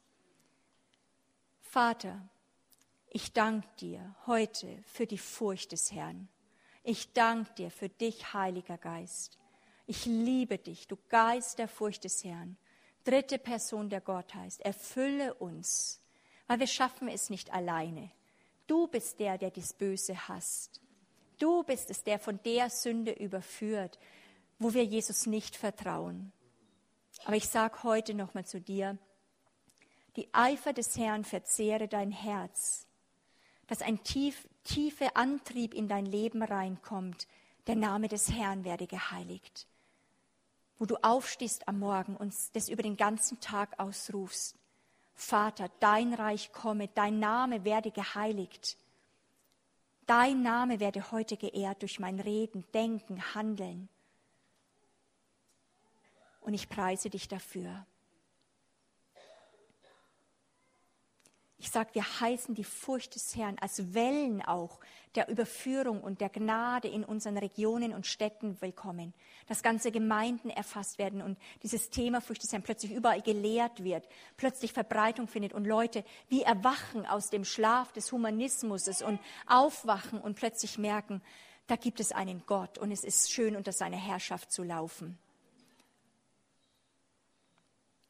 Vielleicht, weil es auch später am Abend ist, steht doch nochmal auf. Wir singen einfach dieses Lied, mein Herz, meinen Leib. Das, glaube ich, kennt jeder. Weil dann habe ich ungefähr nur noch so 15 Minuten, wo ich nochmal einen dritten kleinen Punkt reingehe, aber wo wir das einfach ihm ausliefern. Mein Herz, meinen Leib, meine Seele, meinen Sinn. Ich geb sie dir, herrsche über mich. Ich gebe da meinen Leib als lebendiges Opfer dir.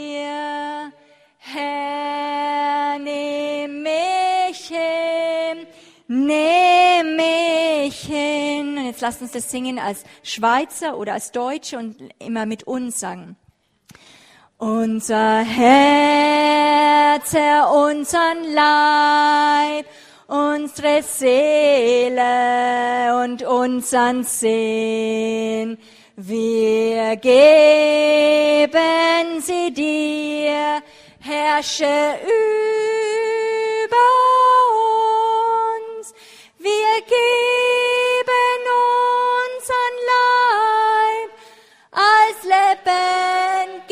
Opfer dir.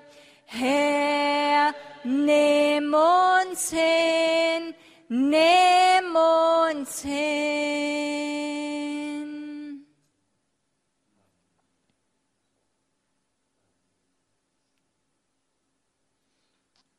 So, jetzt könnt ihr euch setzen, jetzt gehe ich ganz schnell noch durch. Ähm, das werdet euch, wird auch Spaß machen, weil jetzt kommt das Ostergelächter und es kommt die Kraft des Loslassen, weil Propheten konfrontieren das Böse, sie nehmen das ernst, aber nicht so ernst wie das Blut. Und dann aber trainieren sie das Volk Gottes. Die, das ist eine der stärksten Waffen der Christenheit, loszulassen. Das Böse loszulassen. Ja, das ist eine der, der stärksten Sachen. Wenn Propheten diese Lektion nicht lernen, werden sie untergehen. Und weißt du, was passieren wird? Sie werden einen Gnadenmangel haben. Und es ist auch, ihr müsst, einige von euch müssen aufpassen und erst realisieren, dass ihr in Hebräer 12 zu finden seid, wo es äh, gesprochen wird von einer Wurzel der Bitterkeit. Bitterkeit ist sehr diffizil, wo wir vom Bösen geprägt worden sind. Wir haben was erlebt und wir sind gestemmt, wir haben einen Stempel aufgekriegt und wir reden daraus. Und es vergiftet uns und die Bibel sagt, es vergiftet alle, die um uns herum ist. Und wir denken noch, wir sind die Propheten, die die Wahrheit sagen. Aber wenn nicht Gnade drin ist, wenn nicht Leben drin ist, wenn nicht Hoffnung drin ist, dann ist es nicht Jesus, egal wie richtig es erscheint. Fakt ist, es ist nicht so schwierig, das Böse rauszufinden. Es ist schwierig, das, die Lösung reinzubringen, die zu verkündigen. Hoffnung dort reinzubringen, was Christus und Gott getan hat und ob es ausreicht auch für die Situation. Das ist die Frage, ob du das glaubst und nicht, dass du nur die Sachen ans Licht ziehst. Ob du dann, wie finster jemand ist, dann sagen kannst, ja, das ist da und bring es möglichst klar ans Licht, aber verlier die Hoffnung nicht. Dafür, genau für das, das ist nicht schlimm für Jesus. Für jede Sünde, für jedes tiefste Loch ist Jesus mehr als Ding. Lass los.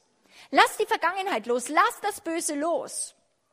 Und ich möchte euch zwei Bibelverse noch mitgeben als Waffe in die Hand. Das ist Jesaja 45, Vers 8.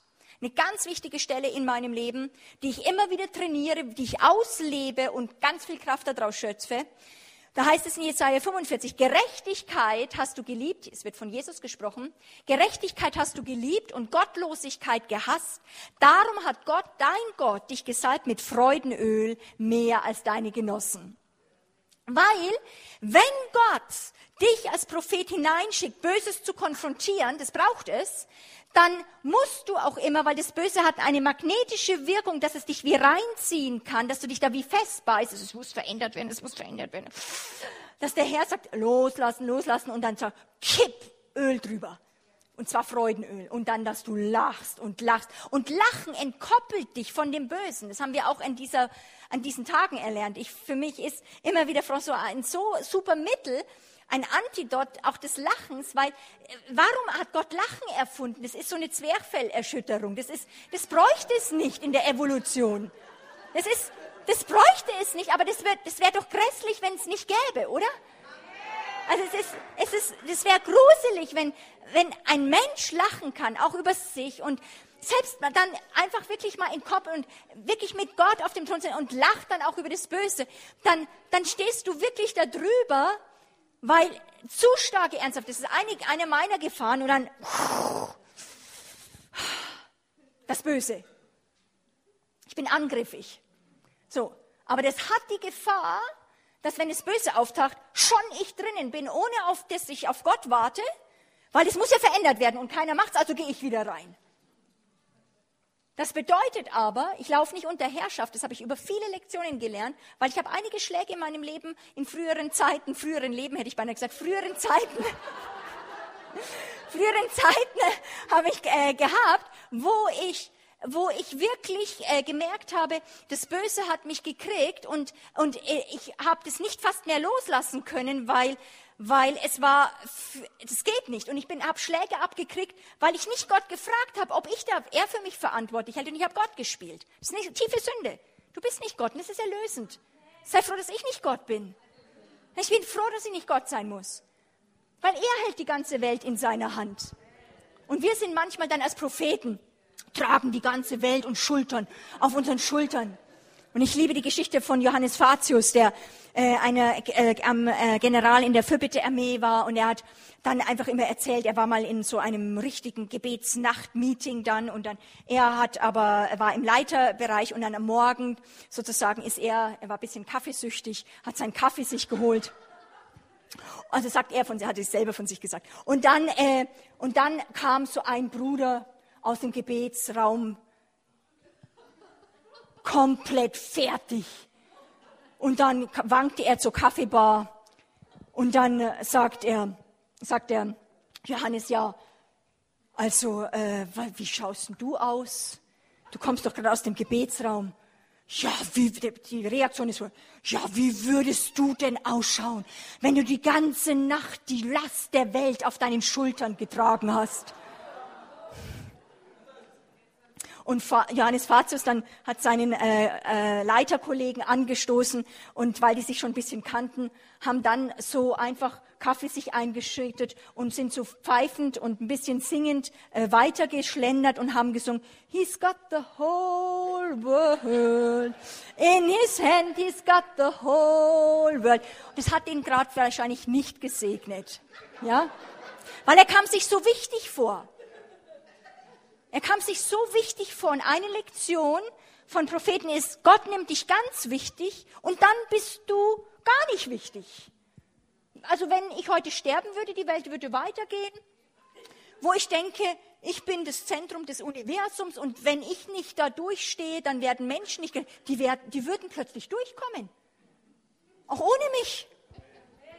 Und das ist gut zu wissen. Stimmt's? Wir denken immer, aber wenn der Pastor dann stirbt oder wenn das passieren würde, dann geht alles. Plötzlich merkt man, das Leben geht weiter. Plötzlich Menschen, da rappeln sich wieder. He's got the whole world. In his hand, he's got the whole world. In his hand, he's got the whole world. In his hand, he's got the whole world in his hand. Meine Frage an dich ist auch deine Welt? Er hat auch meine Welt in seiner Hand, er hat auch meine Welt in seiner Hand, er hat auch meine Welt in seiner Hand, er hat die ganze Welt. Das ist gut zu wissen. Und Freudenöl wird ausgegossen. Wir lachen über uns selbst, wenn wir uns zu wichtig nehmen und uns wie verbissen haben, wo, das ist eine ganz, ganz wichtige Lektion, wo wir lernen müssen, nicht uns in das Böse festzubeißen, weil nochmal, wenn wir in Ungerechtigkeiten uns des Lebens verbeißen, hat es die Kraft, uns mit dem Bösen so zu verquicken, dass das Böse ein Anteil wird von uns. Okay? Und dadurch kommt wirklich auch Bitterkeit und Hass rein, weil wir merken, Propheten hassen Ungerechtigkeiten, aber Fakt ist, du darfst vom Bösen nie gefangen werden. Erlöse uns von dem Bösen her. Erlöse uns von dem Bösen, weil meine Seele ist nicht mehr gewohnt, das Böse. Und da müssen wir den Erhabenen sehen, einen Blick bekommen auf ihn, der größer ist und der ganze Ölfässer hat von Freudenöl, die du dir abholen kannst. Manchmal stelle ich mich in mein Wohnzimmer, also ich habe einen super Teppich, der wird aber im Geist ja nicht berührt. Und dann, bam, drüber gekippt. Und es macht was. Plötzlich, ich weiß noch, äh, Jürgen, bist du noch da? Ja, Jürgen, ein historischer Moment, wo immer noch Leute reden in der Schweiz, ja, unten in dem Bible Thuner Gegend, ja, da wird heute noch gesprochen.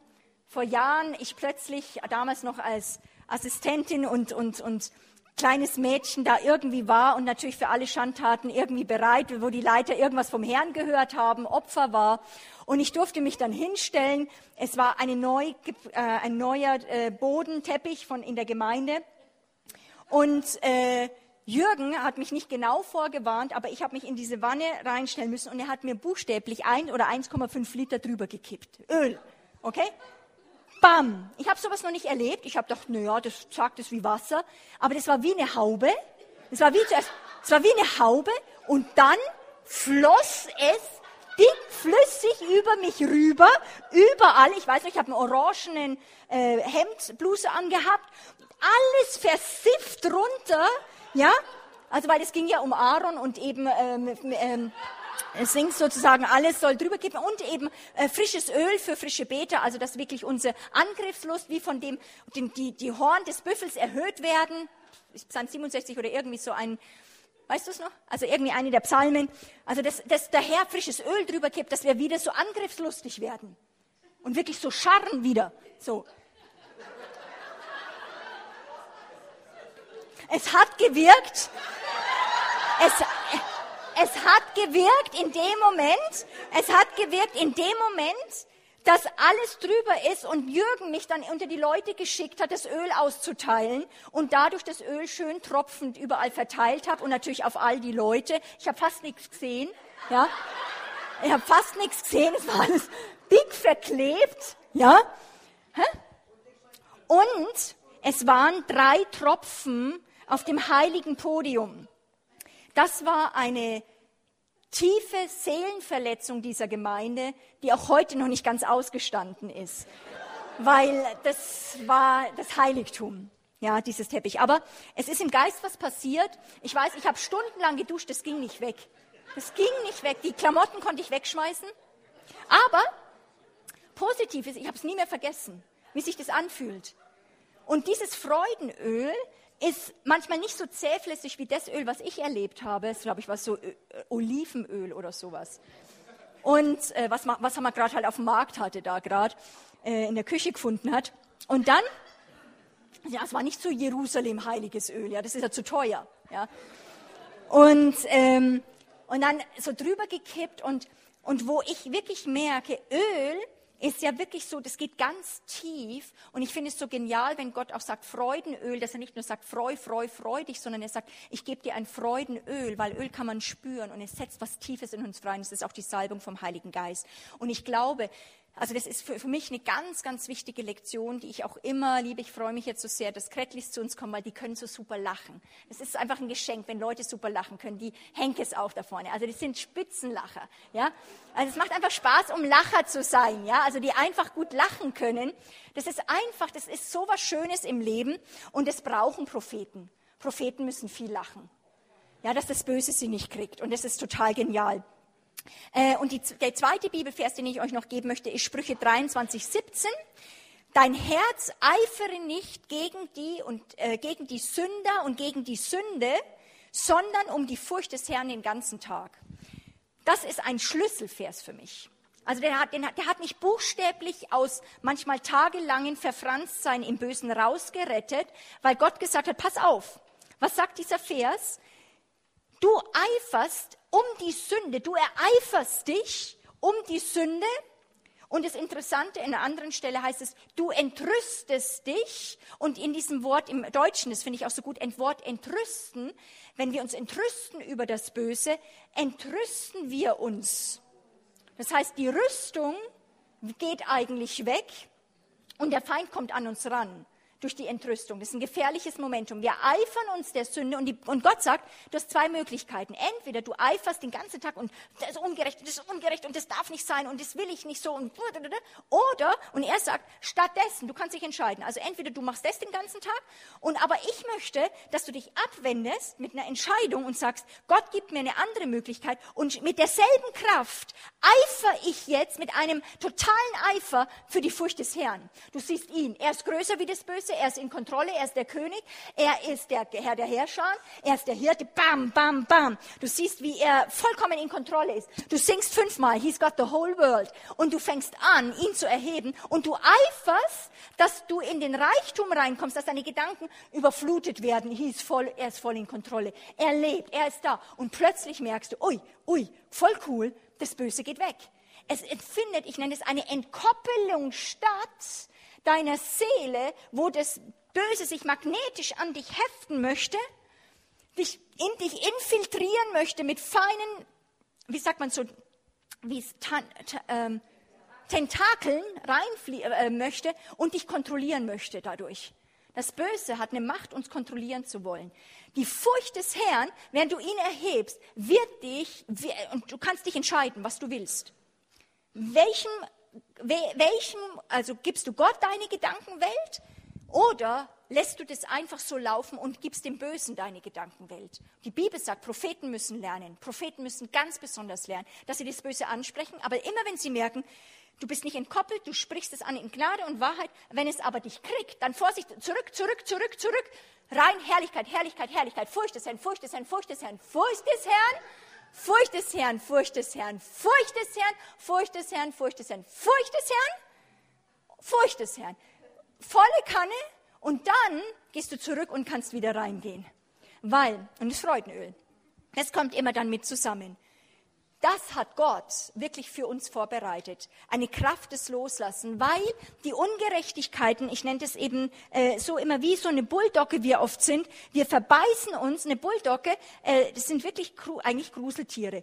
Die, die verbeißen sich, den gibst du einen Stock, den kannst du an den, du kannst an den Stock nehmen, an den Schwanz nehmen, du kannst ihn rumdrehen, der lässt nicht los. Sein Kiefer ist so angelegt, der, also auch wenn er ein Opfer hat, die greifen sich irgendwie rein und wenn sie los, dann immer nur tiefer und der kann nicht loslassen. Du musst äh, diesen Tieren oft das Kiefer brechen. Ja, das ist, äh, und so, da, das ist in uns was, dass wir wie die Bulldoggen fast, und wir wollen nicht loslassen, weil wir Angst haben, wenn wir loslassen, dann kümmert sich niemand drum. Wir aber kennen den Gott, den Richter, und mein Codewort, das Gott mit mir eingeführt hat, er sagt immer dann, nur in der Situation, Monika, Kiefer locker lassen dann weiß ich schon wieder, was Bescheid ist. Er sagt immer, Kiefer locker lassen. Okay, I, Sir. Okay. Du kümmerst dich darum. Okay. Und da lernen wir Gott kennen der Herr möchte uns ein Lachen geben. Eine der größten Waffen ist eben dieses Freudeöl und ich nenne dieses Ostergelächter, wo wir lachen über den Feind, wo wir seine Lügen aufdecken und wo wir über seine Lügen zum Lachen anfangen, weil wir sie als Lügen entlarven. Teufel, du sagst das. Ha, ha, ha, ha, ha. Ha, ha, ha, ha, ha.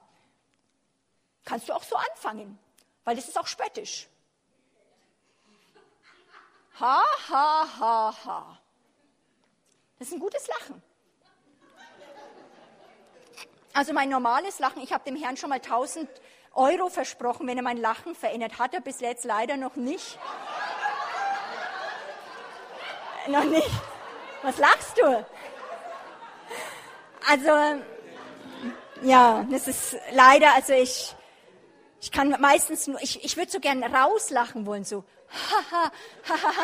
Ich kann immer nur so einziehend lachen. Ne? Und Esther, die hat zum Beispiel so ein schönes Lachen und aber man muss versöhnt sein mit dem, was der Herr einem gibt und das ausleben, ja? Wo wir sagen, du hast, du sagst, du Teufel, du sagst, du hast, du hast mich im Griff, dass ich nicht lache. Lassen wir sagen, ha, ha, ha, ha, ha, ha, ha, ha, ha, ha, ha, ha, ha. Das ist, das ist lächerlich, das ist lächerlich, Teufel. Du hast mich im Griff. Vergiss es. Vergiss es, Teufel. Der Herr hat mich im Griff. Wo wir lachen, weil da gibt es einen Stärkeren, der ist bei mir. Fragst du, wer der ist? Er heißt Jesus Christ und er wird das Feld behalten und du verschwindest jetzt. Ha, ha, ha. Du sagst, du sagst, Feind, komm her, du sagst, du wirst nie über die Grenze hinausgehen, das schaffst du nicht, wo ein Lachen aufsteigt und du, der sagt, die Sünde hat dich im Griff, du wirst immer Fleischklos sein und du sagst, ha, ha, ha, ha. Die Bibel sagt was anderes, ich bin schon erlöst durch Jesus Christus. Wende dich an ihn, wenn du was gegen, gegen mich hast, geh zu ihm. Du sagst, Teufel, es ist unfair, was dir gerade widerfährt. Ja, das stimmt, es ist ja so fies, du bist zu bemitleiden. Komm, Self-Pity-Party. Ha, ha, ha, ha, ha, ha, ha. Ha, ha, ha, ha, ha, ha, ha, ha, ha. Ha, ha, ha, ha, ha, ha.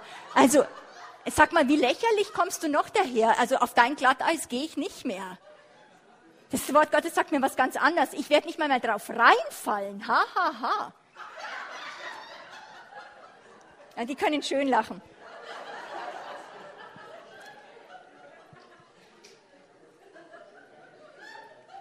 Oder du sagst, du richtest Druck und Gefängniszellen um mich auf, irgendwelche Gef Gefühlskulissen und sagst, das bin ich, du bist das Gefühl. Ha, ha, ha, ha, ha, ha. Ha, ha, ha, ha, ha, ha,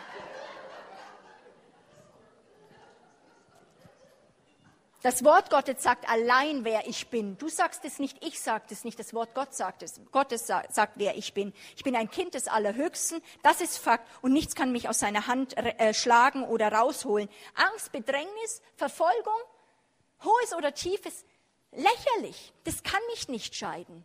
Und du fängst an zu lachen über die Lügen, die so, so normal zu dir kommen. Und der Humanismus sagt, ja, da darf man doch drauf reinfallen. Und du fällst nicht mehr drauf rein. Lasst uns das Ostergelächter lernen. Und ich würde gern mit euch zum Abschluss dieses Osterlied von meiner Mama mit euch, oder besser, das ist ein Kirchengesangbuch, aber meine Mama hat es immer von klein auf, also die hat nicht sie erfunden, aber sie hat es immer mit uns als Kinder gesungen. Und ich würde gern mit euch dieses Ostergelächterlied, das ist eigentlich ein Halleluja dann, wo man das immer als Ha-Ha-Ha singt, wo, wo wir das singen einfach auch nochmal gegen den Feind. Vielleicht steht er dazu auf.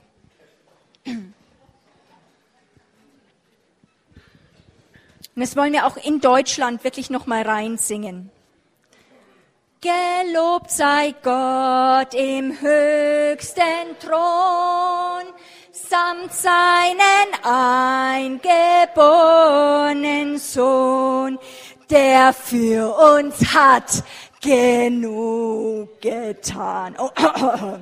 Und jetzt geht's los. Halleluja, haha, Halleluja, haha, Halleluja. Also ich muss ein bisschen höher singen.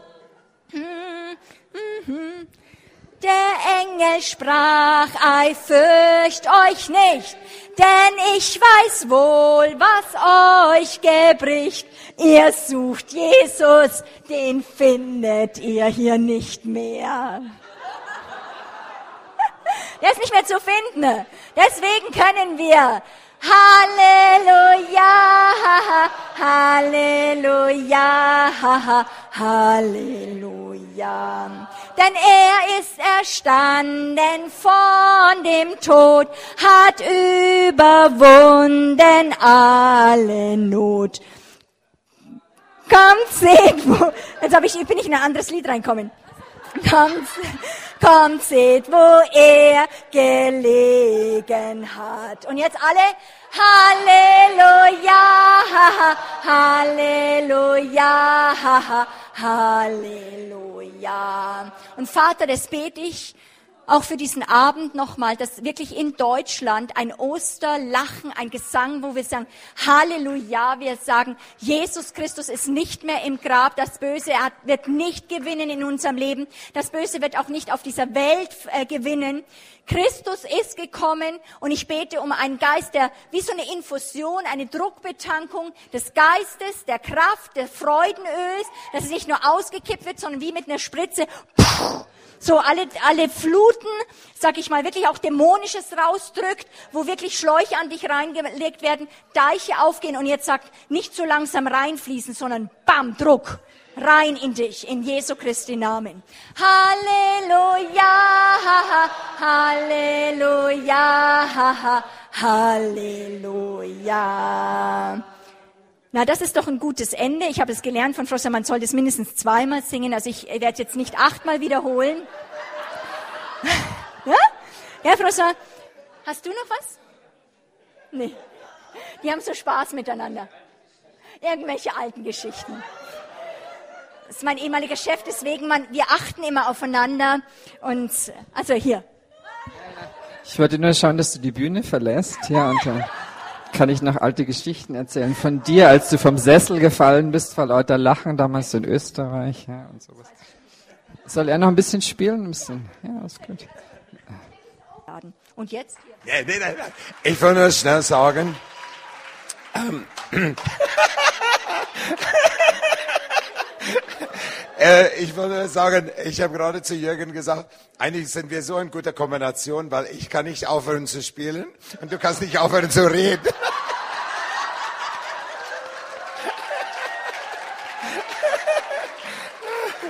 aber, aber ich, ich habe was Kleines auf dem Herz. Ähm, äh, vielleicht kann, kannst du für mich übersetzen, dann geht es ein bisschen einfacher. Ich habe so ein bisschen einen äh, kleinen Halsweh vom langen Flug. Aber ich habe gedacht, dass wir uns äh, die Hände auf einfach ausstrecken zu Monika. Äh, weil ich, ich habe heute Abend einfach gesehen, dass, weißt du, dass der, that the Lord really just wants to minister to you a word. So können wir vielleicht unsere Hände ausstrecken zu Monika jetzt in diesem Moment. Ja. Okay. Ja, so Father, we thank you so much for Monica, Lord. Vater, wir danken dir so sehr für Moni. We thank you so much, Father, that she's a gift. Wir danken dir so sehr für das Geschenk, das sie ist. We thank you for her beautiful heart. Wir danken dir für ihr wunderbares Herz. And Monica, I see the Lord said, und ich habe gesehen, Moni, der Herr sagt, you have a sword in your hand, du hast ein Schwert in deiner Hand, but you have a beautiful heart. aber du hast ein wunderschönes Herz. And that the Lord wanted to say to you, Und der Herr möchte das sagen zu dir, that this sword will, um, this sword will cut things open.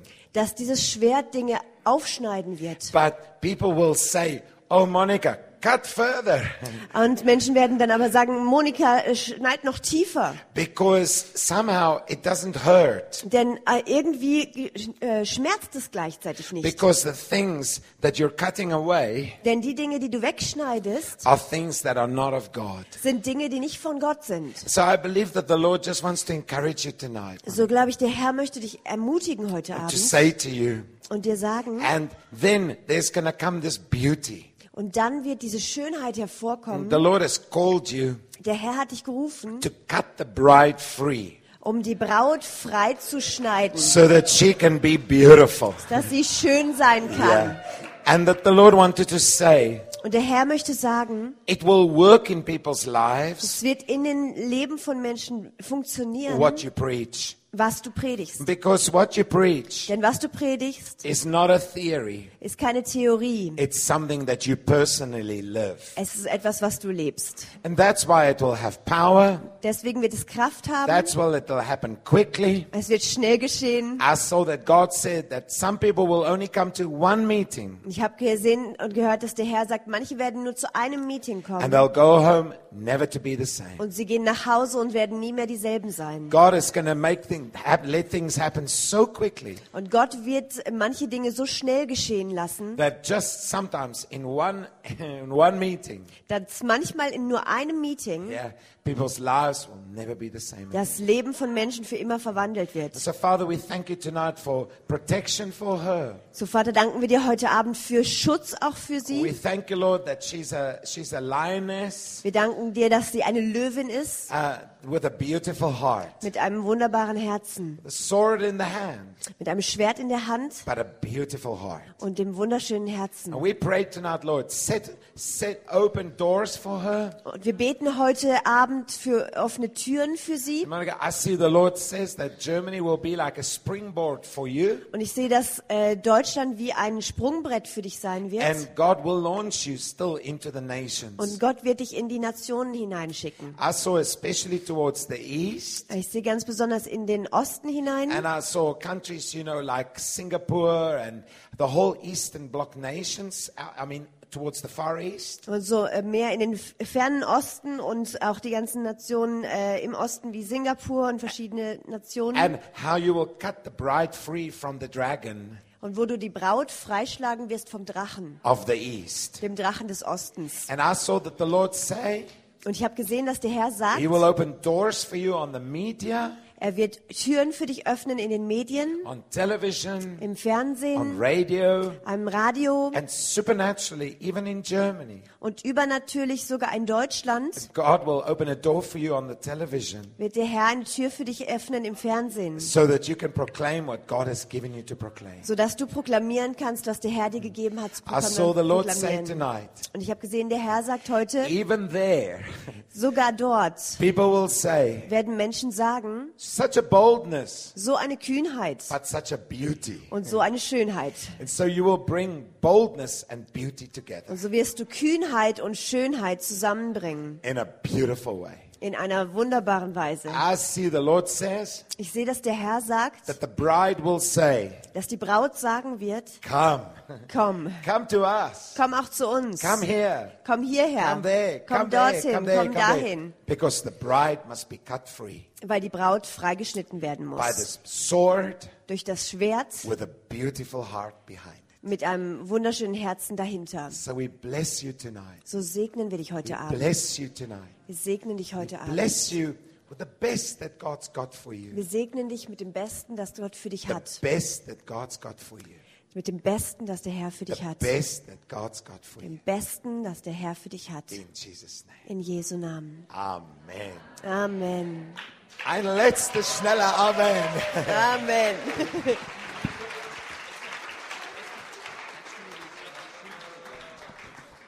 Versprochen, es wird nicht lang sein. Echt versprochen. Schilder abgeben. Halleluja. Wollen wir schnell die Lobpreisteam fragen, wenn ihr noch da seid? Alles so, wirklich versprochen. Nur ein ganz, ganz schneller Amen. So wollen wir einfach Amen sagen zu alles, was heute Abend hier gesagt worden ist. Amen. Amen. Amen.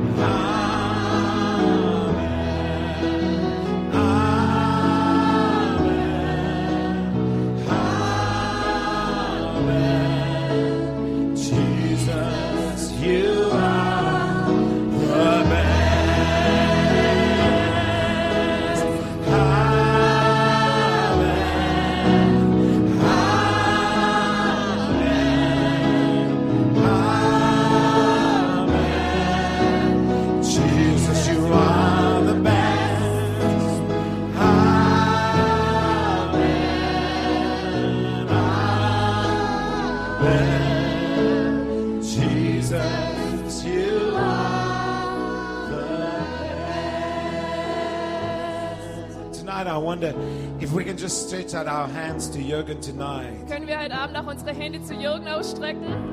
Hallelujah.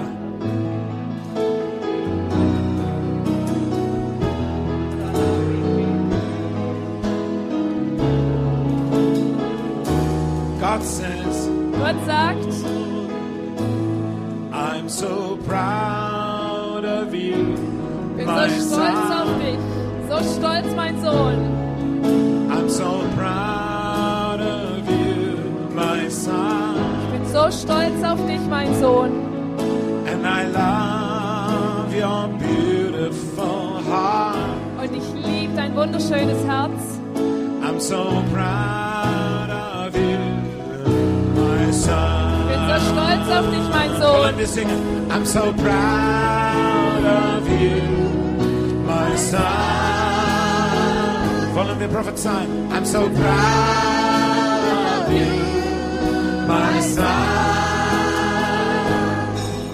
I'm so proud of you, my son. I love your beautiful heart. Prophesy there. I'm so proud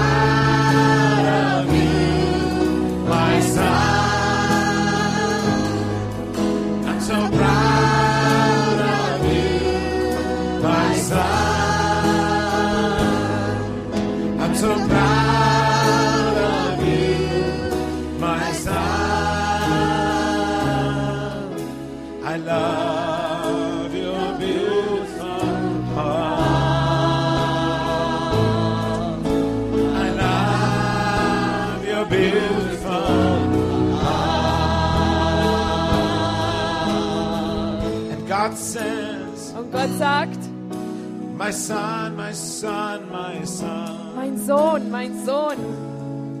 In brokenness, you have become strong. In Zerbrochenheit bist du stark geworden.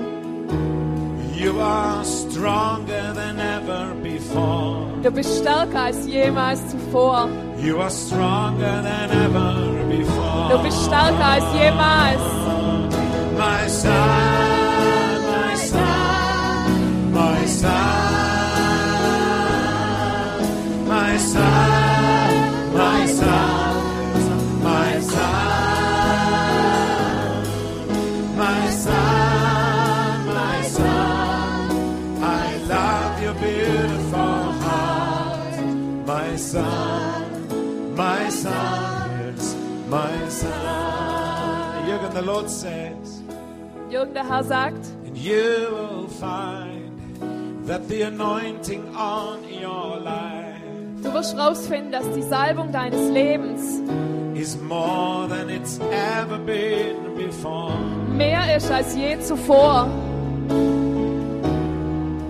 And in brokenness you are strong Und in Zerbrochenheit bist du stark, like never before. wie nie zuvor.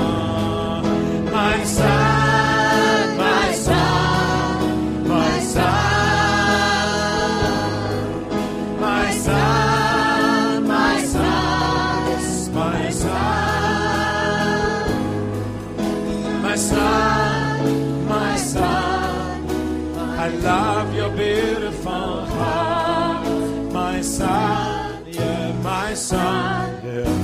my son. And God says, Und Gott sagt, Cause you do not belong to man, weil du nicht Menschen gehörst, you belong to me. sondern mir gehörst. And I will open up a door for you. werd ich dir eine Tür öffnen. So beautiful, So schön, so beautiful. So schön. Cause you are mine, you are mine. weil du mir gehörst. My son, my son, my son, my son,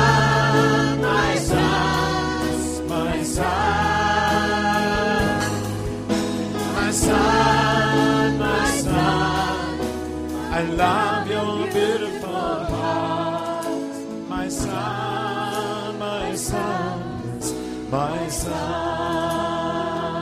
And God says, Und Gott sagt, Cause you have paid the price weil du den Preis bezahlt hast, in brokenness, in humility, in Zerbrochenheit und in Demut,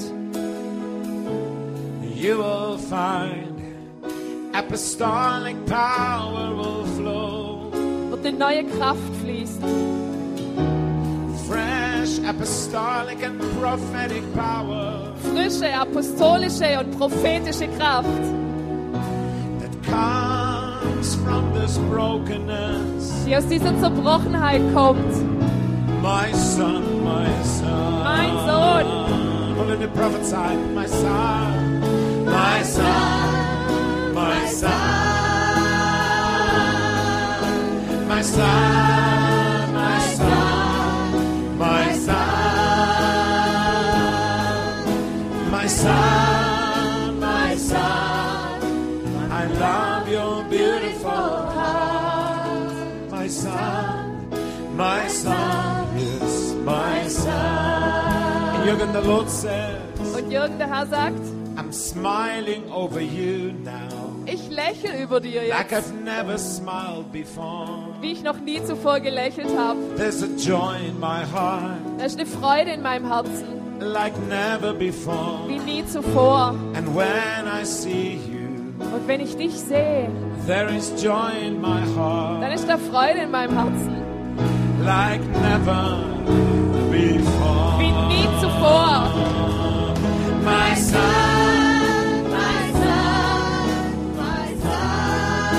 my son, my son, my son, my son. I love your beautiful heart, my son, my son, my son, my son,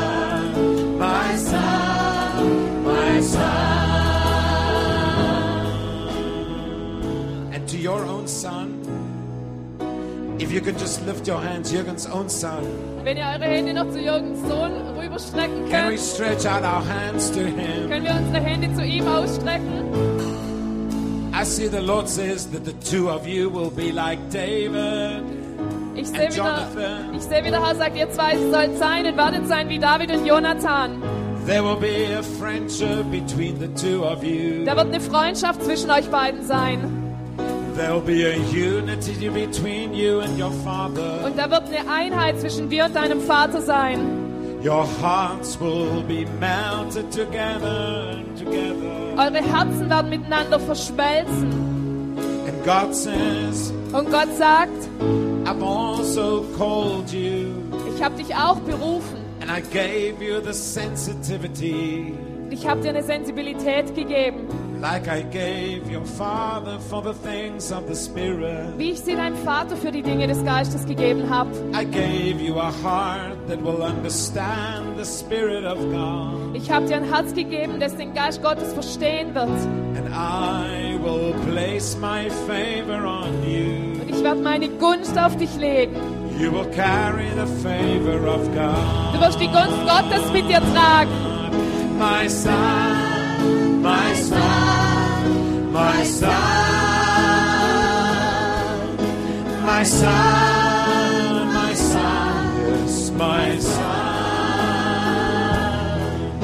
my son, my son. I love your beautiful heart, my son, my son,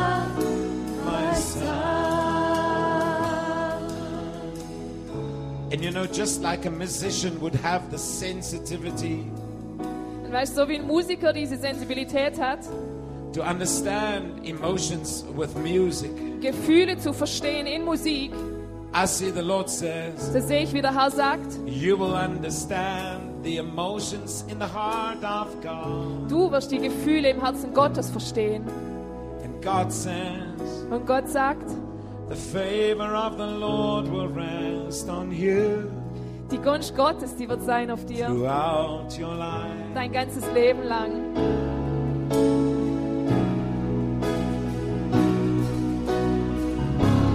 Prophezeien wir noch einmal. I love your beauty.